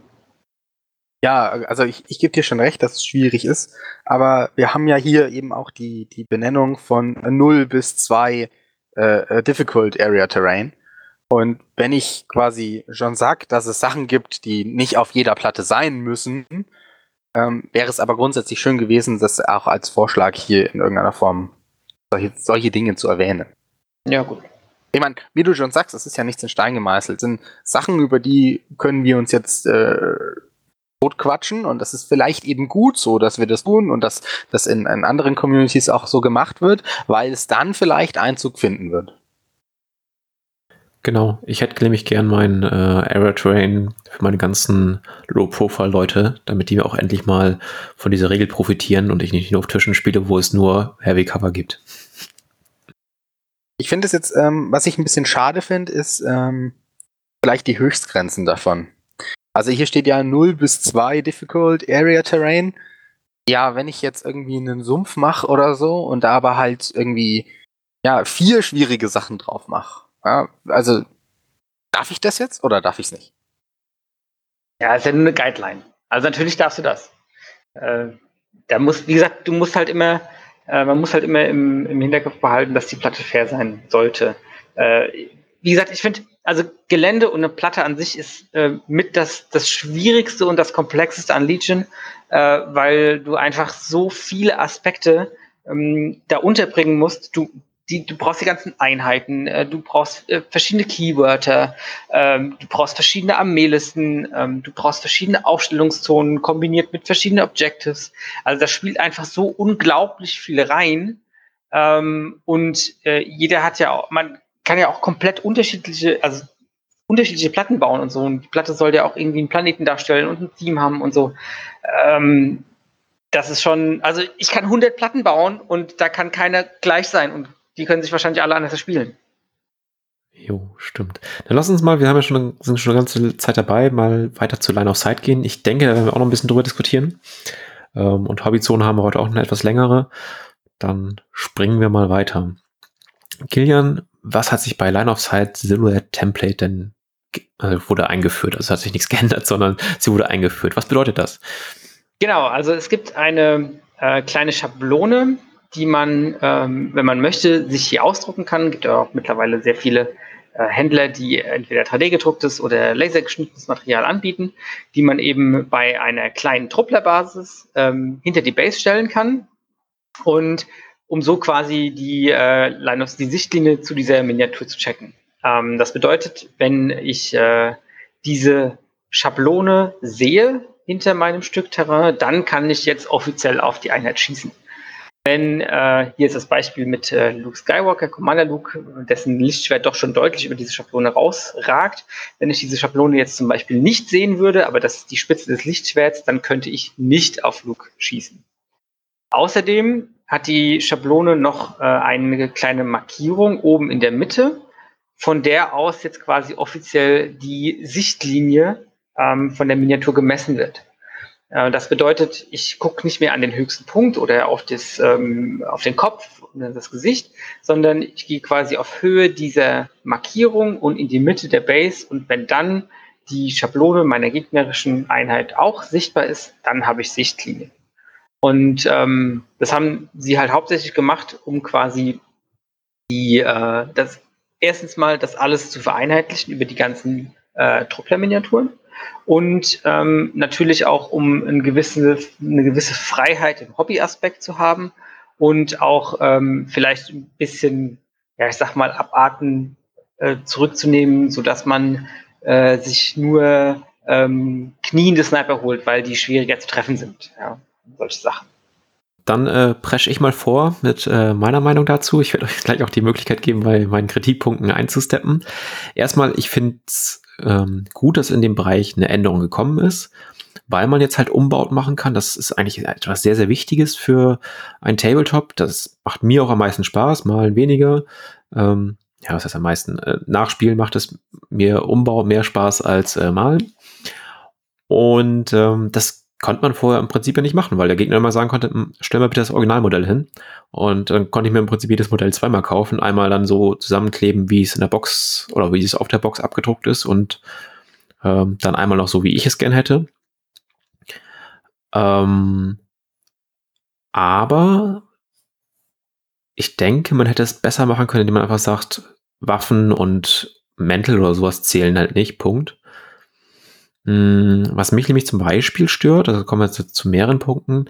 Äh, der erste ist, dass wir jetzt hier andere Regeln stehen haben als im dem Regelwerk, welches mit in der Grundbox drin ist. Klar, das ist ja eh veraltet und es gibt schon ständig Updates, aber das hier ist schon massiv, wenn jetzt zwei Spieler, die sich nicht so gut kennen, aufeinandertreffen und dann, ach was, du spielst noch nach den alten Regeln? Hm.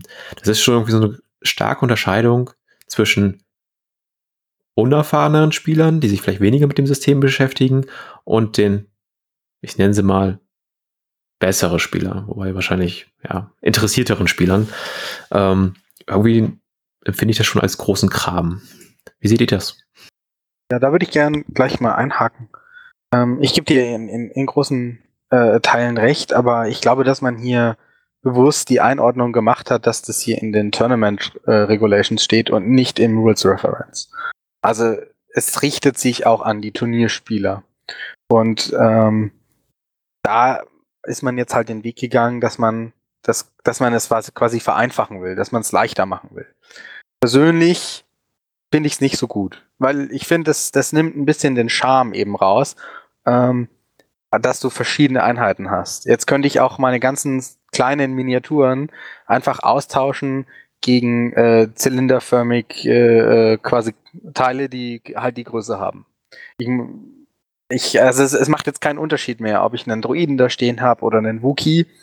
Und ich finde es gut, dass sie auf Kritik der Community eingegangen sind, dass man jetzt hier, ah, ich, ist sehr blöd bei den Snipern, auf die, äh, auf die kann man nicht schießen, wenn sie, weil sie geduckt sind, weil dann sehe ich sie schwerer, aber dafür kann ich auf ihre Waffen schießen, wenn die irgendwo rausschauen. Also ähm, da, da gab es quasi diese Kritik. Aber genau das hat auch ein bisschen den Charme ausgemacht, dass die sind eben niedriger, ich kann sch also schwerer auf sie schießen, äh, wenn sie sich irg hinter irgendwas verstecken, aber eben leichter auf ihre Waffe.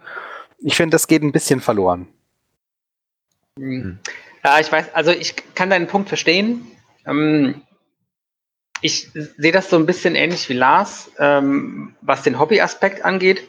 Äh, ich habe mir auch, dadurch, dass mir am Anfang klar war, ich will Turniere spielen, habe ich mir überlegt, wie baue ich meinen Grievous. Und da war ganz klar, okay, mein Grievous kann vier Lichtschwerter. Ja, und ähm, ich habe eine Base im, in, der, in der Vitrine stehen, die ein bisschen höher ist, wo Grievous halt ganz höher steht. Und ich freue mich jetzt schon, dass ich diese Base benutzen kann, weil ich dann meinen Grievous da besser drauf machen kann, weil es einfach cooler ist. Ja, ähm, von daher finde ich, ähm, finde ich das sehr gut.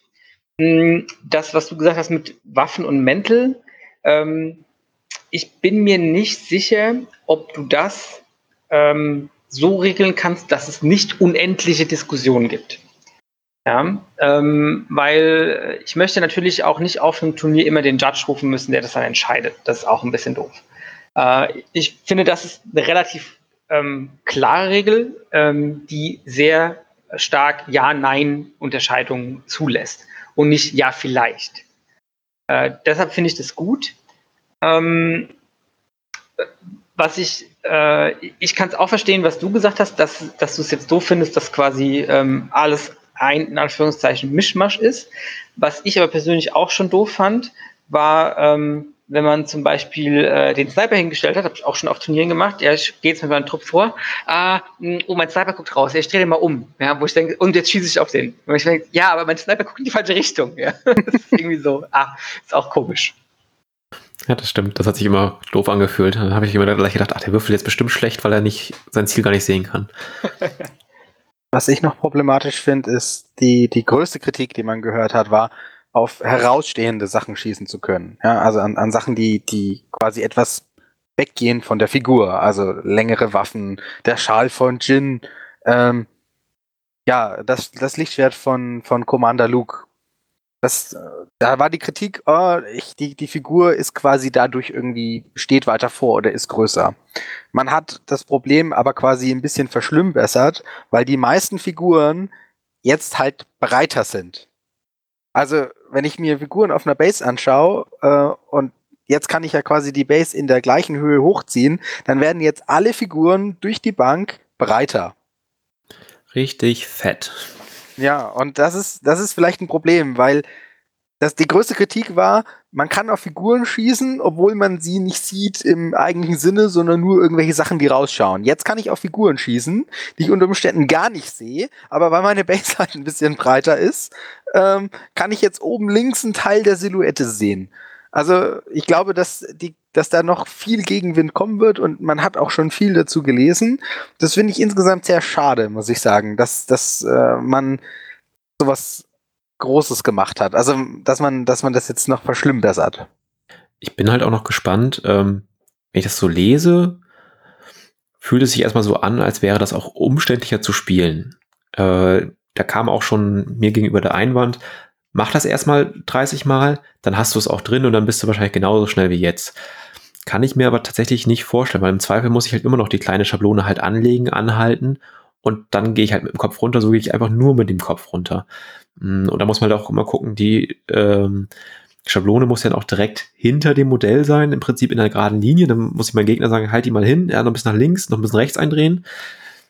Wie gesagt, vom Gefühl her würde ich sagen, das dauert länger. Aber wie gesagt, erstmal 20, 30 Spiele damit machen. Ich ja, glaube halt, dass es auch viele Situationen erleichtert. Also Sachen, wo man vorher lang diskutiert hat, Ah, sieht man jetzt, ah, dass oben links auf jeden Fall ein Teil der Silhouette. Also es gibt bestimmt auch viele Situationen, äh, die sich ergeben, die jetzt eben schneller abgeregelt, äh, abgewiegelt sind wie vorher. Ich glaube, dass es sich dadurch unter Umständen die Waage halten könnte.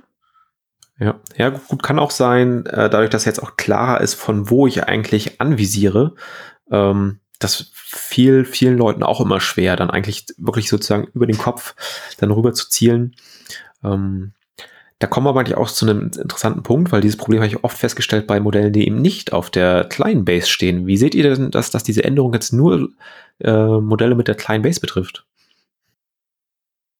Also, ähm, ich finde es in der ersten Linie mal gut, ähm, dadurch, äh, dass man so eine in Anführungszeichen Testphase hat.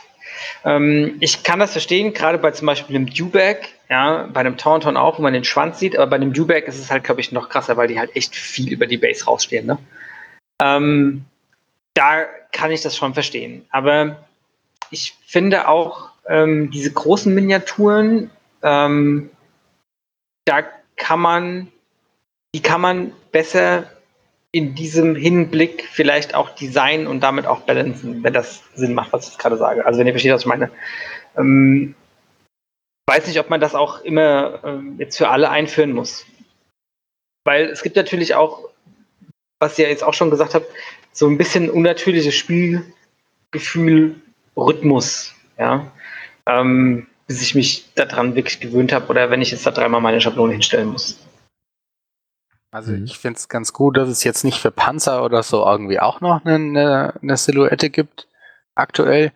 Ähm, solange man dabei eben bleibt, dass man sagt, es gibt nur eine Silhouette pro Basegröße. Das ist quasi auch mein, mein Kritikpunkt daran. Ich finde es gut, dass man eine einheitliche Regelung hat, dass man quasi an den Figuren was ändern kann. Jetzt könnte man aber auch sagen, also man könnte auch in die, die Richtung gehen, okay, Menschen, menschliche Figuren, das darunter zählen und dann eine Aufzählung machen, ja, äh, äh Stormtrooper, äh, Rebellentrooper, Klontrooper, Core-Truppen und so weiter. Also alles, was so hat die und die Größe und dafür nimmt man die Schablone, die wir zum Beispiel jetzt haben. Und Astromech-Einheiten, Aufzählung, R2D2 und so weiter haben eine kleinere. Dann hätte man eben diesen, diesen Star Wars-Charakter oder diesen Charakter, den eben unterschiedliche ähm, Einheitentypen mit sich bringen an der kleinen äh, Base schon abge äh, also hätte man dadurch irgendwie rübergebracht. Dann würde mir die Regelung deutlich besser gefallen. Also wenn jetzt Wookiees irgendwie auch ein bisschen größer wären und so, die Schwierigkeit ist natürlich, dass ich dann irgendwie fünf Silhouetten immer mitnehmen muss. Ähm, aber ganz ehrlich, der, der, der, wir haben hier eine, also es geht hier um Turniere und ich gehe davon aus, dass ein Turnierspieler das machen wird. Und wenn ich selber keine Wookies spiele, brauche ich die Schablone für einen Wookie auch nicht mitnehmen, sondern ich brauche ja nur die Schablonen mitnehmen, die ich dann spiele. Also das fände ich eine schönere Regelung. Das könnte man nämlich dann mit den größeren Einheiten auch machen, dass man sagt, ATSTs sind halt haben diese Schablone und dann ähm, hat man da ein Ding aus Pappe dabei unter Umständen. Also ich kann mir vorstellen, dass das für, äh, ich könnte mir vorstellen, dass das sogar noch kommt, ähm, gerade bei solchen Sachen wie R2D2 oder so, dass man so ein oder, also dass man zwei oder drei verschiedene Truppler-Sachen hat. Das könnte ich mir gut vorstellen. Ähm, aber du hast ja auch schon gerade eben angesprochen, Flo, äh, das ist für Turnierspieler, ja.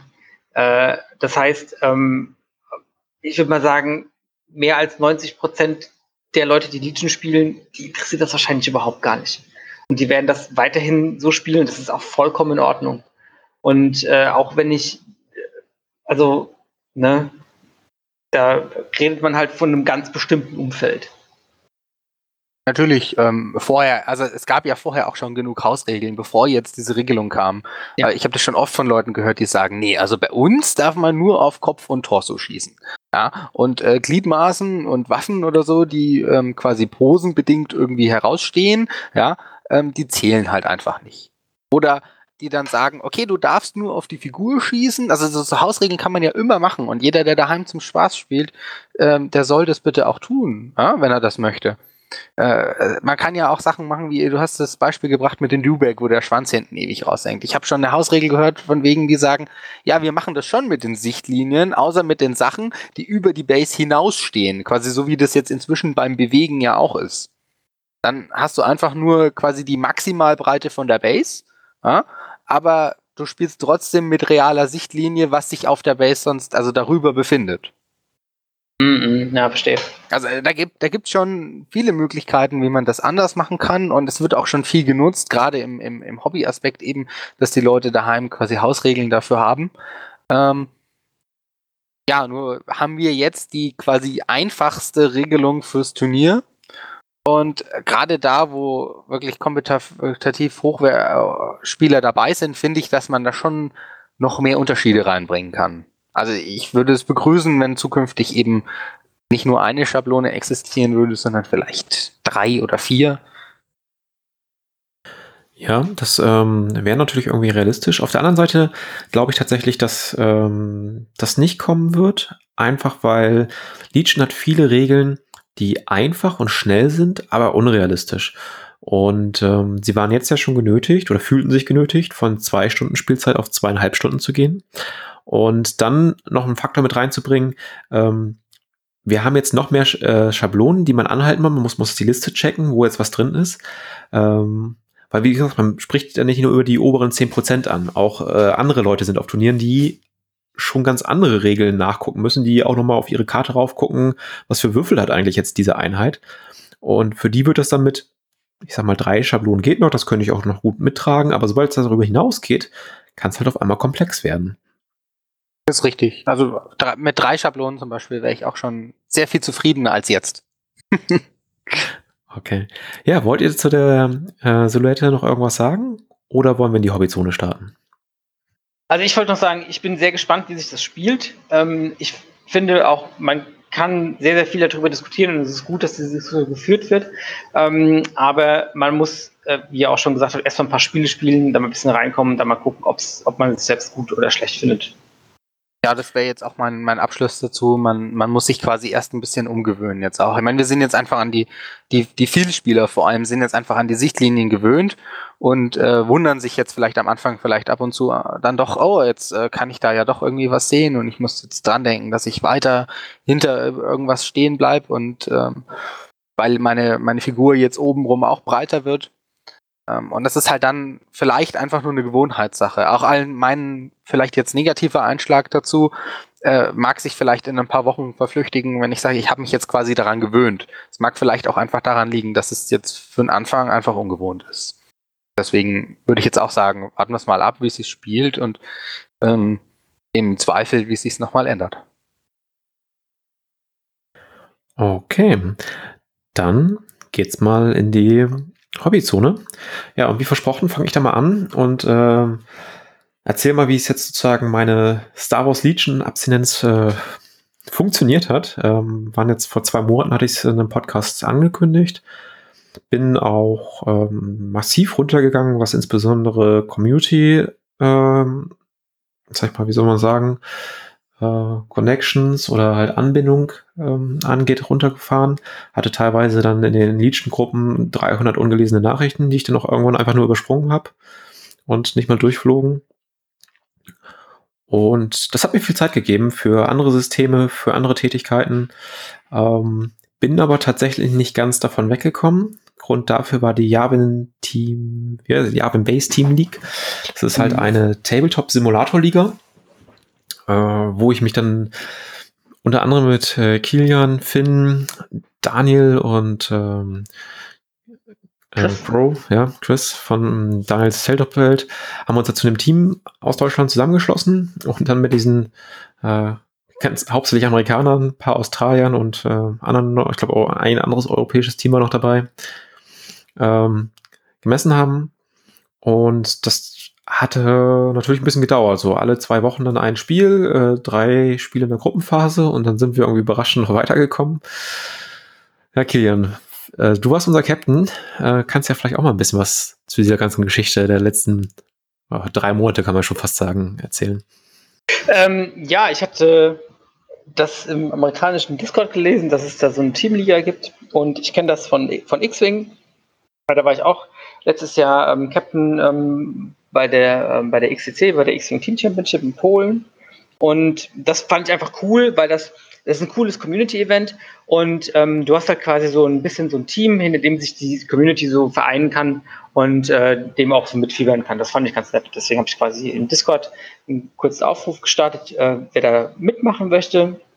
Da haben sich auch relativ schnell die Leute gefunden. Hm, ich habe dann aber auch gesagt, okay, Jungs, ich äh, wir lassen noch nicht so lange. Wir gucken erstmal. Ich kann gerne Captain machen, aber ich muss, äh, weil du musst halt auch Paarungen machen und so. Müssen wir erstmal abwarten, wie weit das wird. Ja, und dann, ähm, also die Basis ist quasi so ganz kurz erklärt. Ähm, man äh, durfte, also jeder durfte quasi seine ähm, Liste in äh, jeder Runde ändern. Und es gab nur eine Auflage, dass ein gleichnamiger Trupp nur dreimal ähm, im ganzen Team benutzt werden darf. Ausgenommen davon waren Phase 1 Klone und ähm, B1-Druiden, weil es davon einfach nicht so viele gab. Aber und auch die Sturmtruppen und Sniper, der Rebellentruppe. Also drei imperiale Sniper über dein ganzes Team spielen. Ob die jetzt eine Liste genommen hat oder ob die aufgeteilt wurden, war dann egal. Ähm, das haben sie gemacht, um so ein bisschen Listenvariation quasi in dieses Ganze reinzubringen.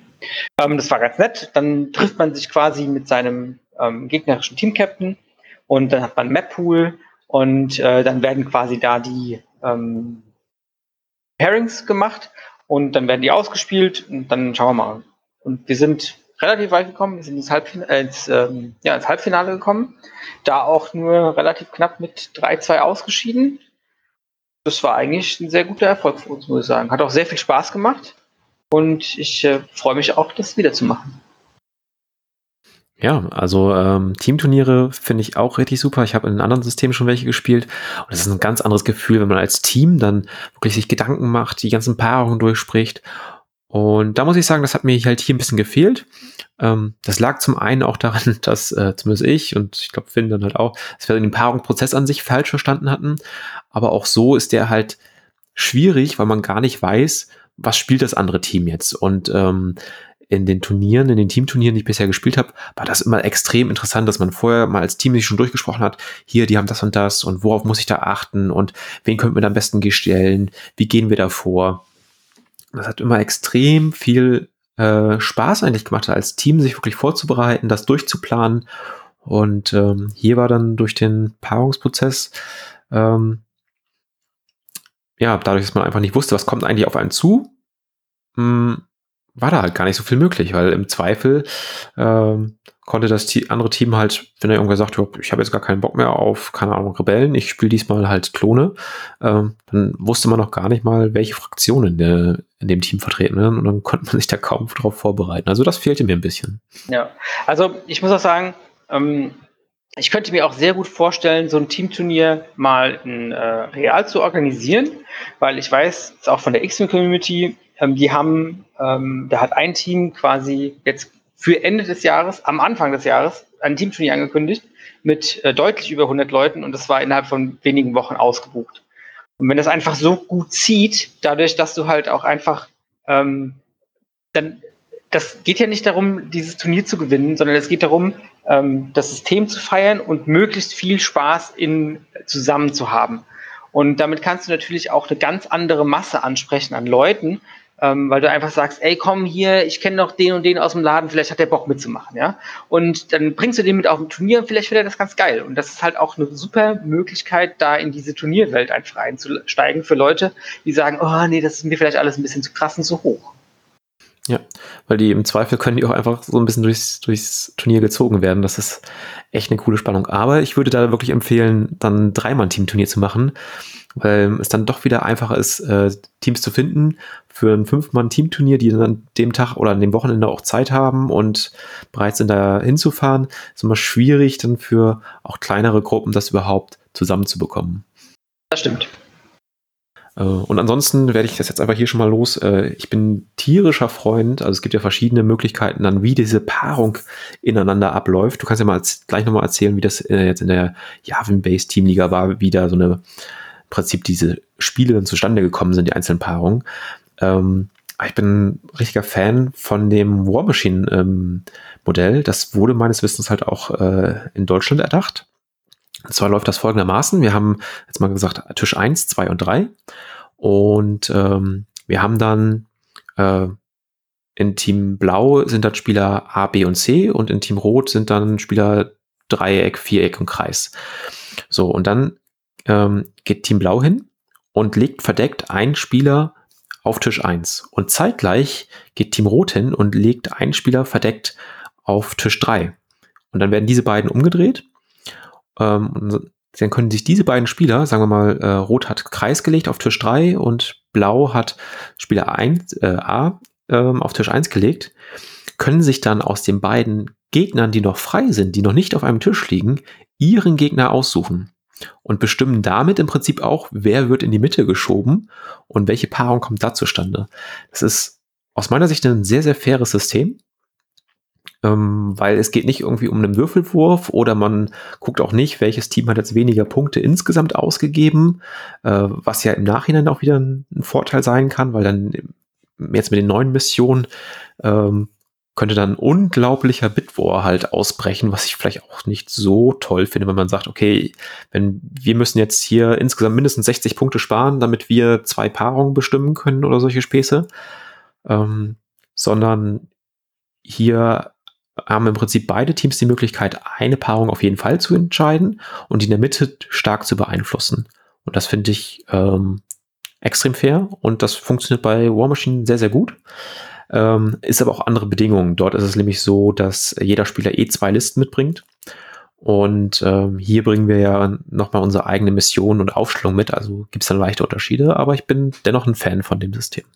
Aber Kilian, wie lief das denn in der Javin-Based Team League? Ja, also in der German Best Team League lief das so, dass ähm, wir uns getroffen haben, die beiden Team-Captains, und dann wurden erstmal die zusammengezählten Bits quasi ausgetauscht und wer den höheren Bit hatte, der durfte quasi entscheiden, ob er blaues oder rotes Team sein möchte. Ähm, der Unterschied ist einfach, das blaue Team Genau, das blaue Team hat quasi die erste, ähm, die erste Liste in den Ring geworfen, hat dann also quasi dreimal zuerst die Liste in den Ring geworfen. Das rote Team konnte äh, äh reagieren und umgekehrt und das rote Team natürlich nur zweimal. Mm, und dann hast du quasi eine, ähm, eine Map und ein, eine Liste äh, gesagt, okay, die ist jetzt Spiel 1 und dann hat der rote Spieler dementsprechend die Liste drauf gemacht und dann umgekehrt. Ähm, das heißt, du hast quasi, wusstest nicht, wie du schon richtig gesagt hast, wie die Liste, was die Liste ist, musstest immer wieder darauf reagieren. Ähm, das war ein bisschen, also für mich gerade war das sehr doof, weil äh, ich einfach da noch nicht so viel Erfahrung drin hatte. Mm, und man sich halt auch vorher, wie gesagt, da kaum drauf einstellen konnte. Ich kenne es auch ein bisschen anders da. Also bei der XTC fand ich äh, das auch sehr cool, weil dann hast du quasi auch, hast dich hingesetzt. Da gab es auch ähm, äh, ich weiß gar nicht, in, ich glaube ein Bit, weil irgendwann musst du bestimmen, dass wer der ähm, wer Team 1 und Team 2 ist. Aber da war es quasi so, dass ein Team einen äh, Defender gelegt hat, hat das gegnerische Team zwei Attacker gelegt und dann hat sich das Defender-Team ausgesucht, wie die Paarung sein würde. Und so konntest du halt quasi auch, ähm, wenn du wusstest, du hast ein eine Liste im gegnerischen Team, die ist extrem stark gegen alles Mögliche, was du mitbringst, dann kannst du einen Spieler von dir unter den Bus schmeißen und ähm, kannst sagen, okay, du spielst dagegen, verlierst zwar, aber dann ist wenigstens diese Liste raus. Und der Rest des Teams muss es dann richten, ja. ja Bewährte genau. Methode. Hm, ja, und das war ja zum Beispiel hier auch ähm, weniger möglich. Man hätte natürlich jetzt gucken können, äh, die Teams waren oft so, dass da ein, zwei extrem starke Spieler drin waren und von Brest hatte man zumindest nichts gehört oder äh, konnte zum, oder Finn konnte zumindest zum Teil sagen, ah, der ist eher nur durchschnittlich, äh, weil er dann doch auch aus den USA viele Leute kennt, weil er schon bei TTS gegen die gespielt hat beim Tabletop Simulator. Ähm, aber so, so weit haben wir es halt dann auch gar nicht, gar nicht durchdacht. Ähm, ja, jetzt zu meinen Spielen, ich, ein kurzer Abriss. Ich habe angefangen mit einer ATRT-Liste, spielte da auch gegen Rebellen, ähm, hatte Wookies dabei und insgesamt war die Karte sehr zu meinem Vorteil und ich habe mir vorher schon alles ausgedacht und mache jetzt so und so und da und da stelle ich mich auf. Ich darf als war sogar blauer Spieler, ich durfte mir auch die Seite aussuchen und hatte da extrem ein gutes Gefühl, ähm, wurde dann aber ja, Runde null lief dann gar nicht. Ähm, ich habe zum einen ähm, äh, eine Aufstellung bekommen, mit der ich nicht gerechnet habe und habe mich dann so hingestellt, als würde ich gegen eine imperiale Gunline spielen und dabei, wie gesagt, mein Gegner hatte massiv Fukis dabei und auch selbst noch ATRTs ähm, und Han Solo und so. Also er wollte auf jeden Fall auf mich zukommen und dann stelle ich mich hinter so einen riesigen Fels und kann eigentlich gar nicht so richtig auf ihn schießen. Ich hätte mich viel eher nach rechts schießen äh, stellen sollen, da wäre nur leichte Deckung gewesen, aber ich hätte ein freies Schussfeld und meine ATRTs wäre es eh egal gewesen, wenn sie beschossen werden. Oder ziemlich. Und äh, ja, dann fing das an und ich merke so nur eins, Kacke, das lief jetzt nicht so gut. Ja, und am Ende wurde es nochmal knapp. Wirklich ging nur um einen Siegespunkt. Aber äh, ja, nicht so gut. Das zweite Spiel habe ich leider nicht hinbekommen. Das musste ich aufgeben. Äh, ist noch ein bisschen was dazwischen gekommen. Äh, drittes Spiel, ähm, das war tatsächlich weiß ich es nicht mehr. Und dann in der K.O.-Runde habe ich eine Runde auch noch gewonnen. Da ging es ähm, gegen Imps Imperium mit einer Triple Bike-Liste. Und da habe ich Cassian ausprobiert. Und äh, kurz bevor wir die Listen abgeben mussten, ähm, kamen halt bei FFG schon die neuen Kommandokarten. Und dann dachte ich, ja, bis, bis, äh, bis wir spielen und so, sind die bestimmt da. Und wir haben sogar recht spät erst gespielt. Ähm, da waren die schon fast zwei Wochen raus, waren aber nicht in TTS implementiert. Und dann habe ich meinen Gegner halt sogar geschrieben, was machen wir jetzt? Ja, er nochmal nachgefragt. Ja, und dann sollte ich halt äh, einfach die Standardkarten spielen. Ich durfte die Einser spielen und hatte dann im Prinzip noch äh, Push und Assault. Ähm, und äh, hatte Sabine noch dabei und halt ihre Karten. Äh, mit einer Doppel-FD-Liste in dem Fall. Ähm, Kässchen halt mit seinem Scharfschützengewehr, ein paar Sniper, also eine Range-Liste. Und das lief eigentlich sehr gut, weil ich gleich in der Runde 1 konnte ich zwei Bikes schon beschädigen. Er hatte dann nachher die Mine vergessen von Sabine, hab sie gelegt.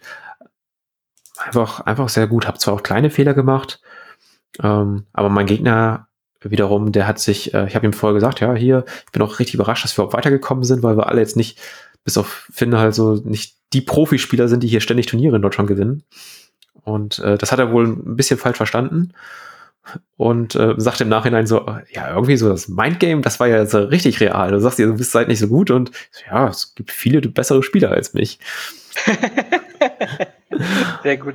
Ja, ähm, naja, und dann äh, das letzte habe ich halt auch verloren, also auf die Runde, wo wir verloren hatten, ähm, habe ich eine ähnliche Liste gespielt, jetzt halt mit mehr Command-Karten und wieder Doppel-FD und Sniper.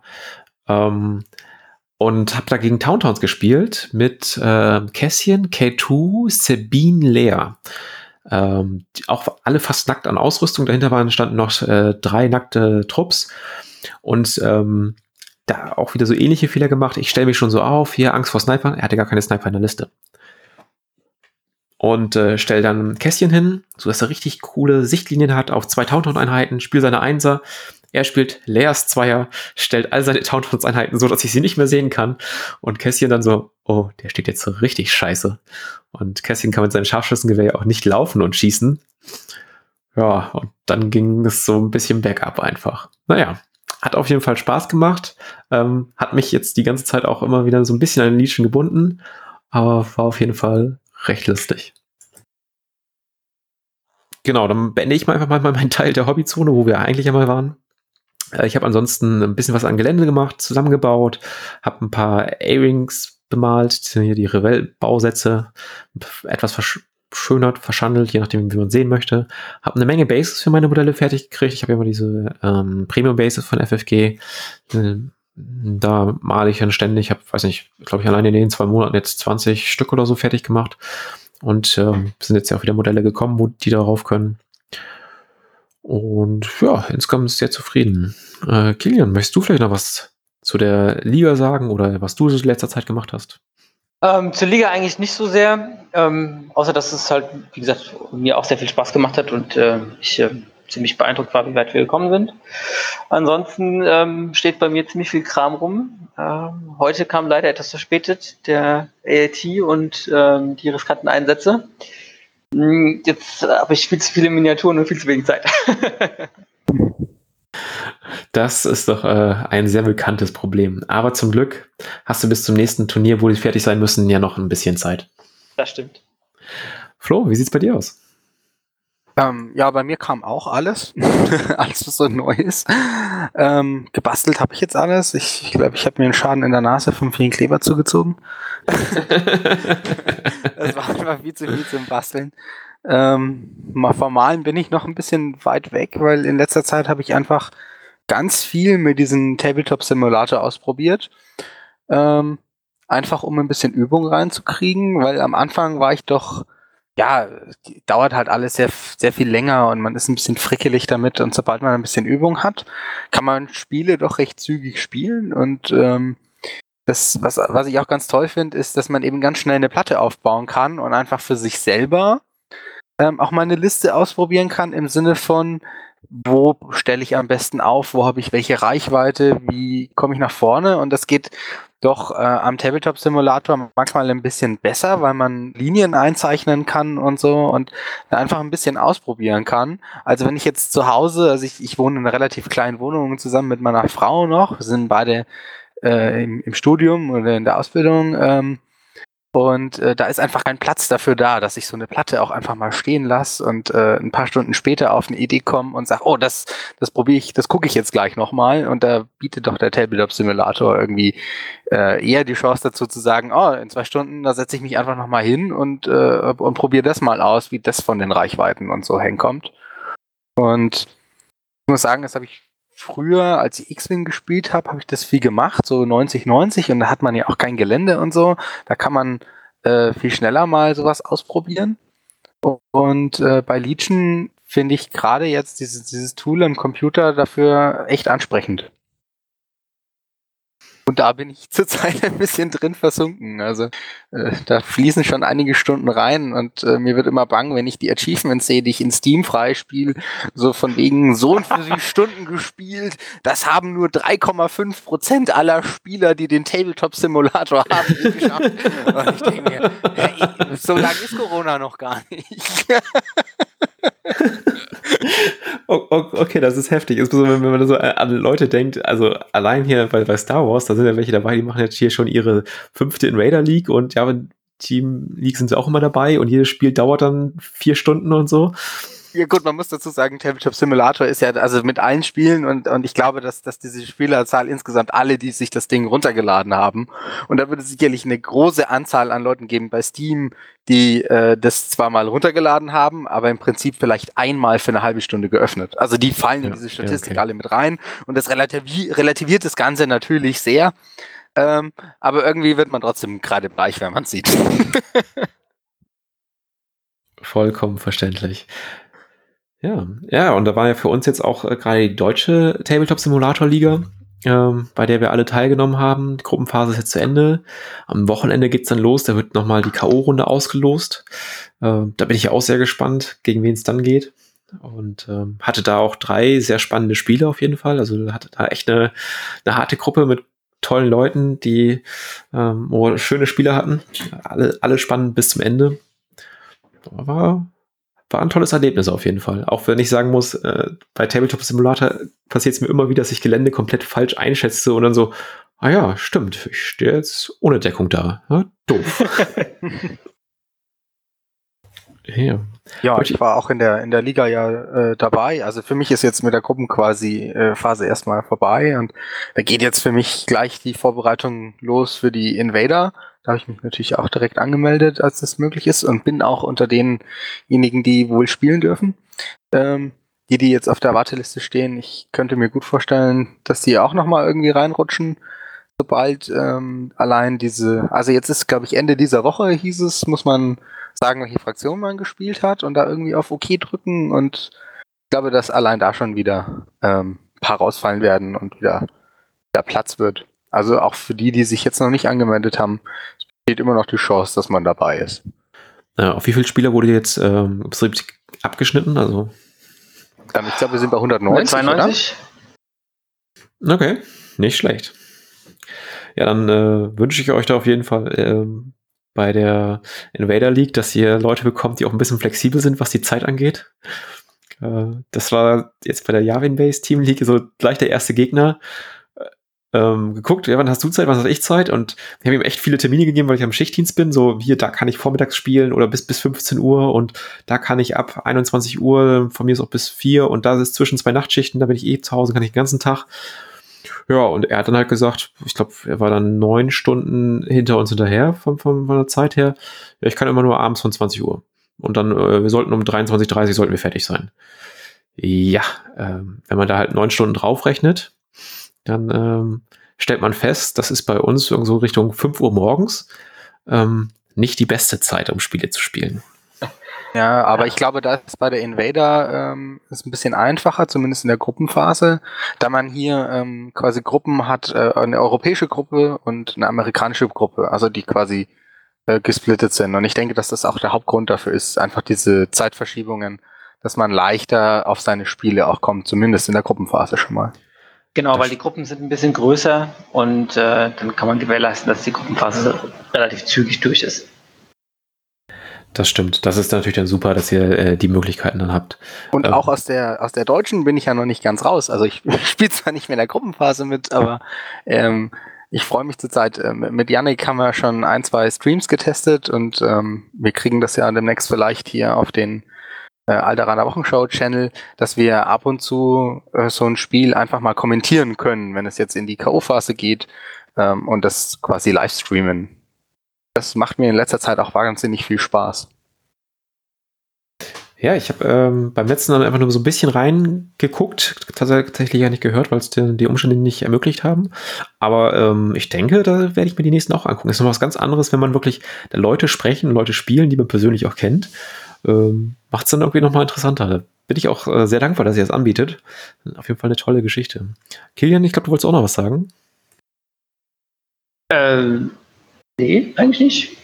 Okay, dann hatte ich nur den Eindruck.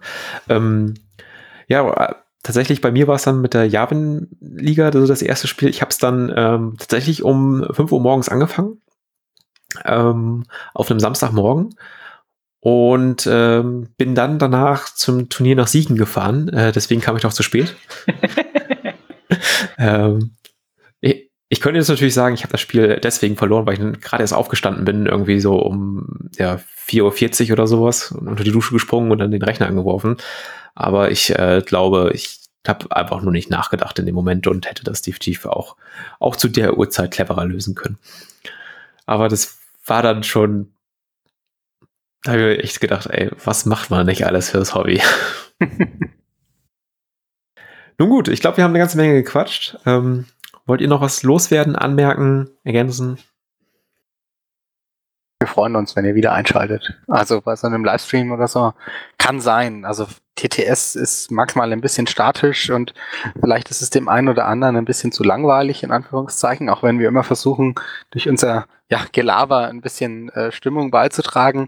Ähm, aber ich wollte einfach nur die Empfehlung aussprechen, wenn es euch ein bisschen zu langweilig ist und ihr sagt, ah, es ist ein bisschen schwierig, da auf Dauer ähm, dieses statische Gefecht äh, irgendwie anzuschauen, dass, dass jemand anderes spielt, ähm, macht das einfach nebenher beim Malen. Also wenn man selber noch was zu tun hat, das ist eine super, eine super Nebenbeibeschallung. okay. Ja, wir freuen uns über jeden Zuschauer. Werbeeinblendung beendet. Gut, dann bis zum nächsten Mal. Auf Wiederhören. Ciao. Ciao.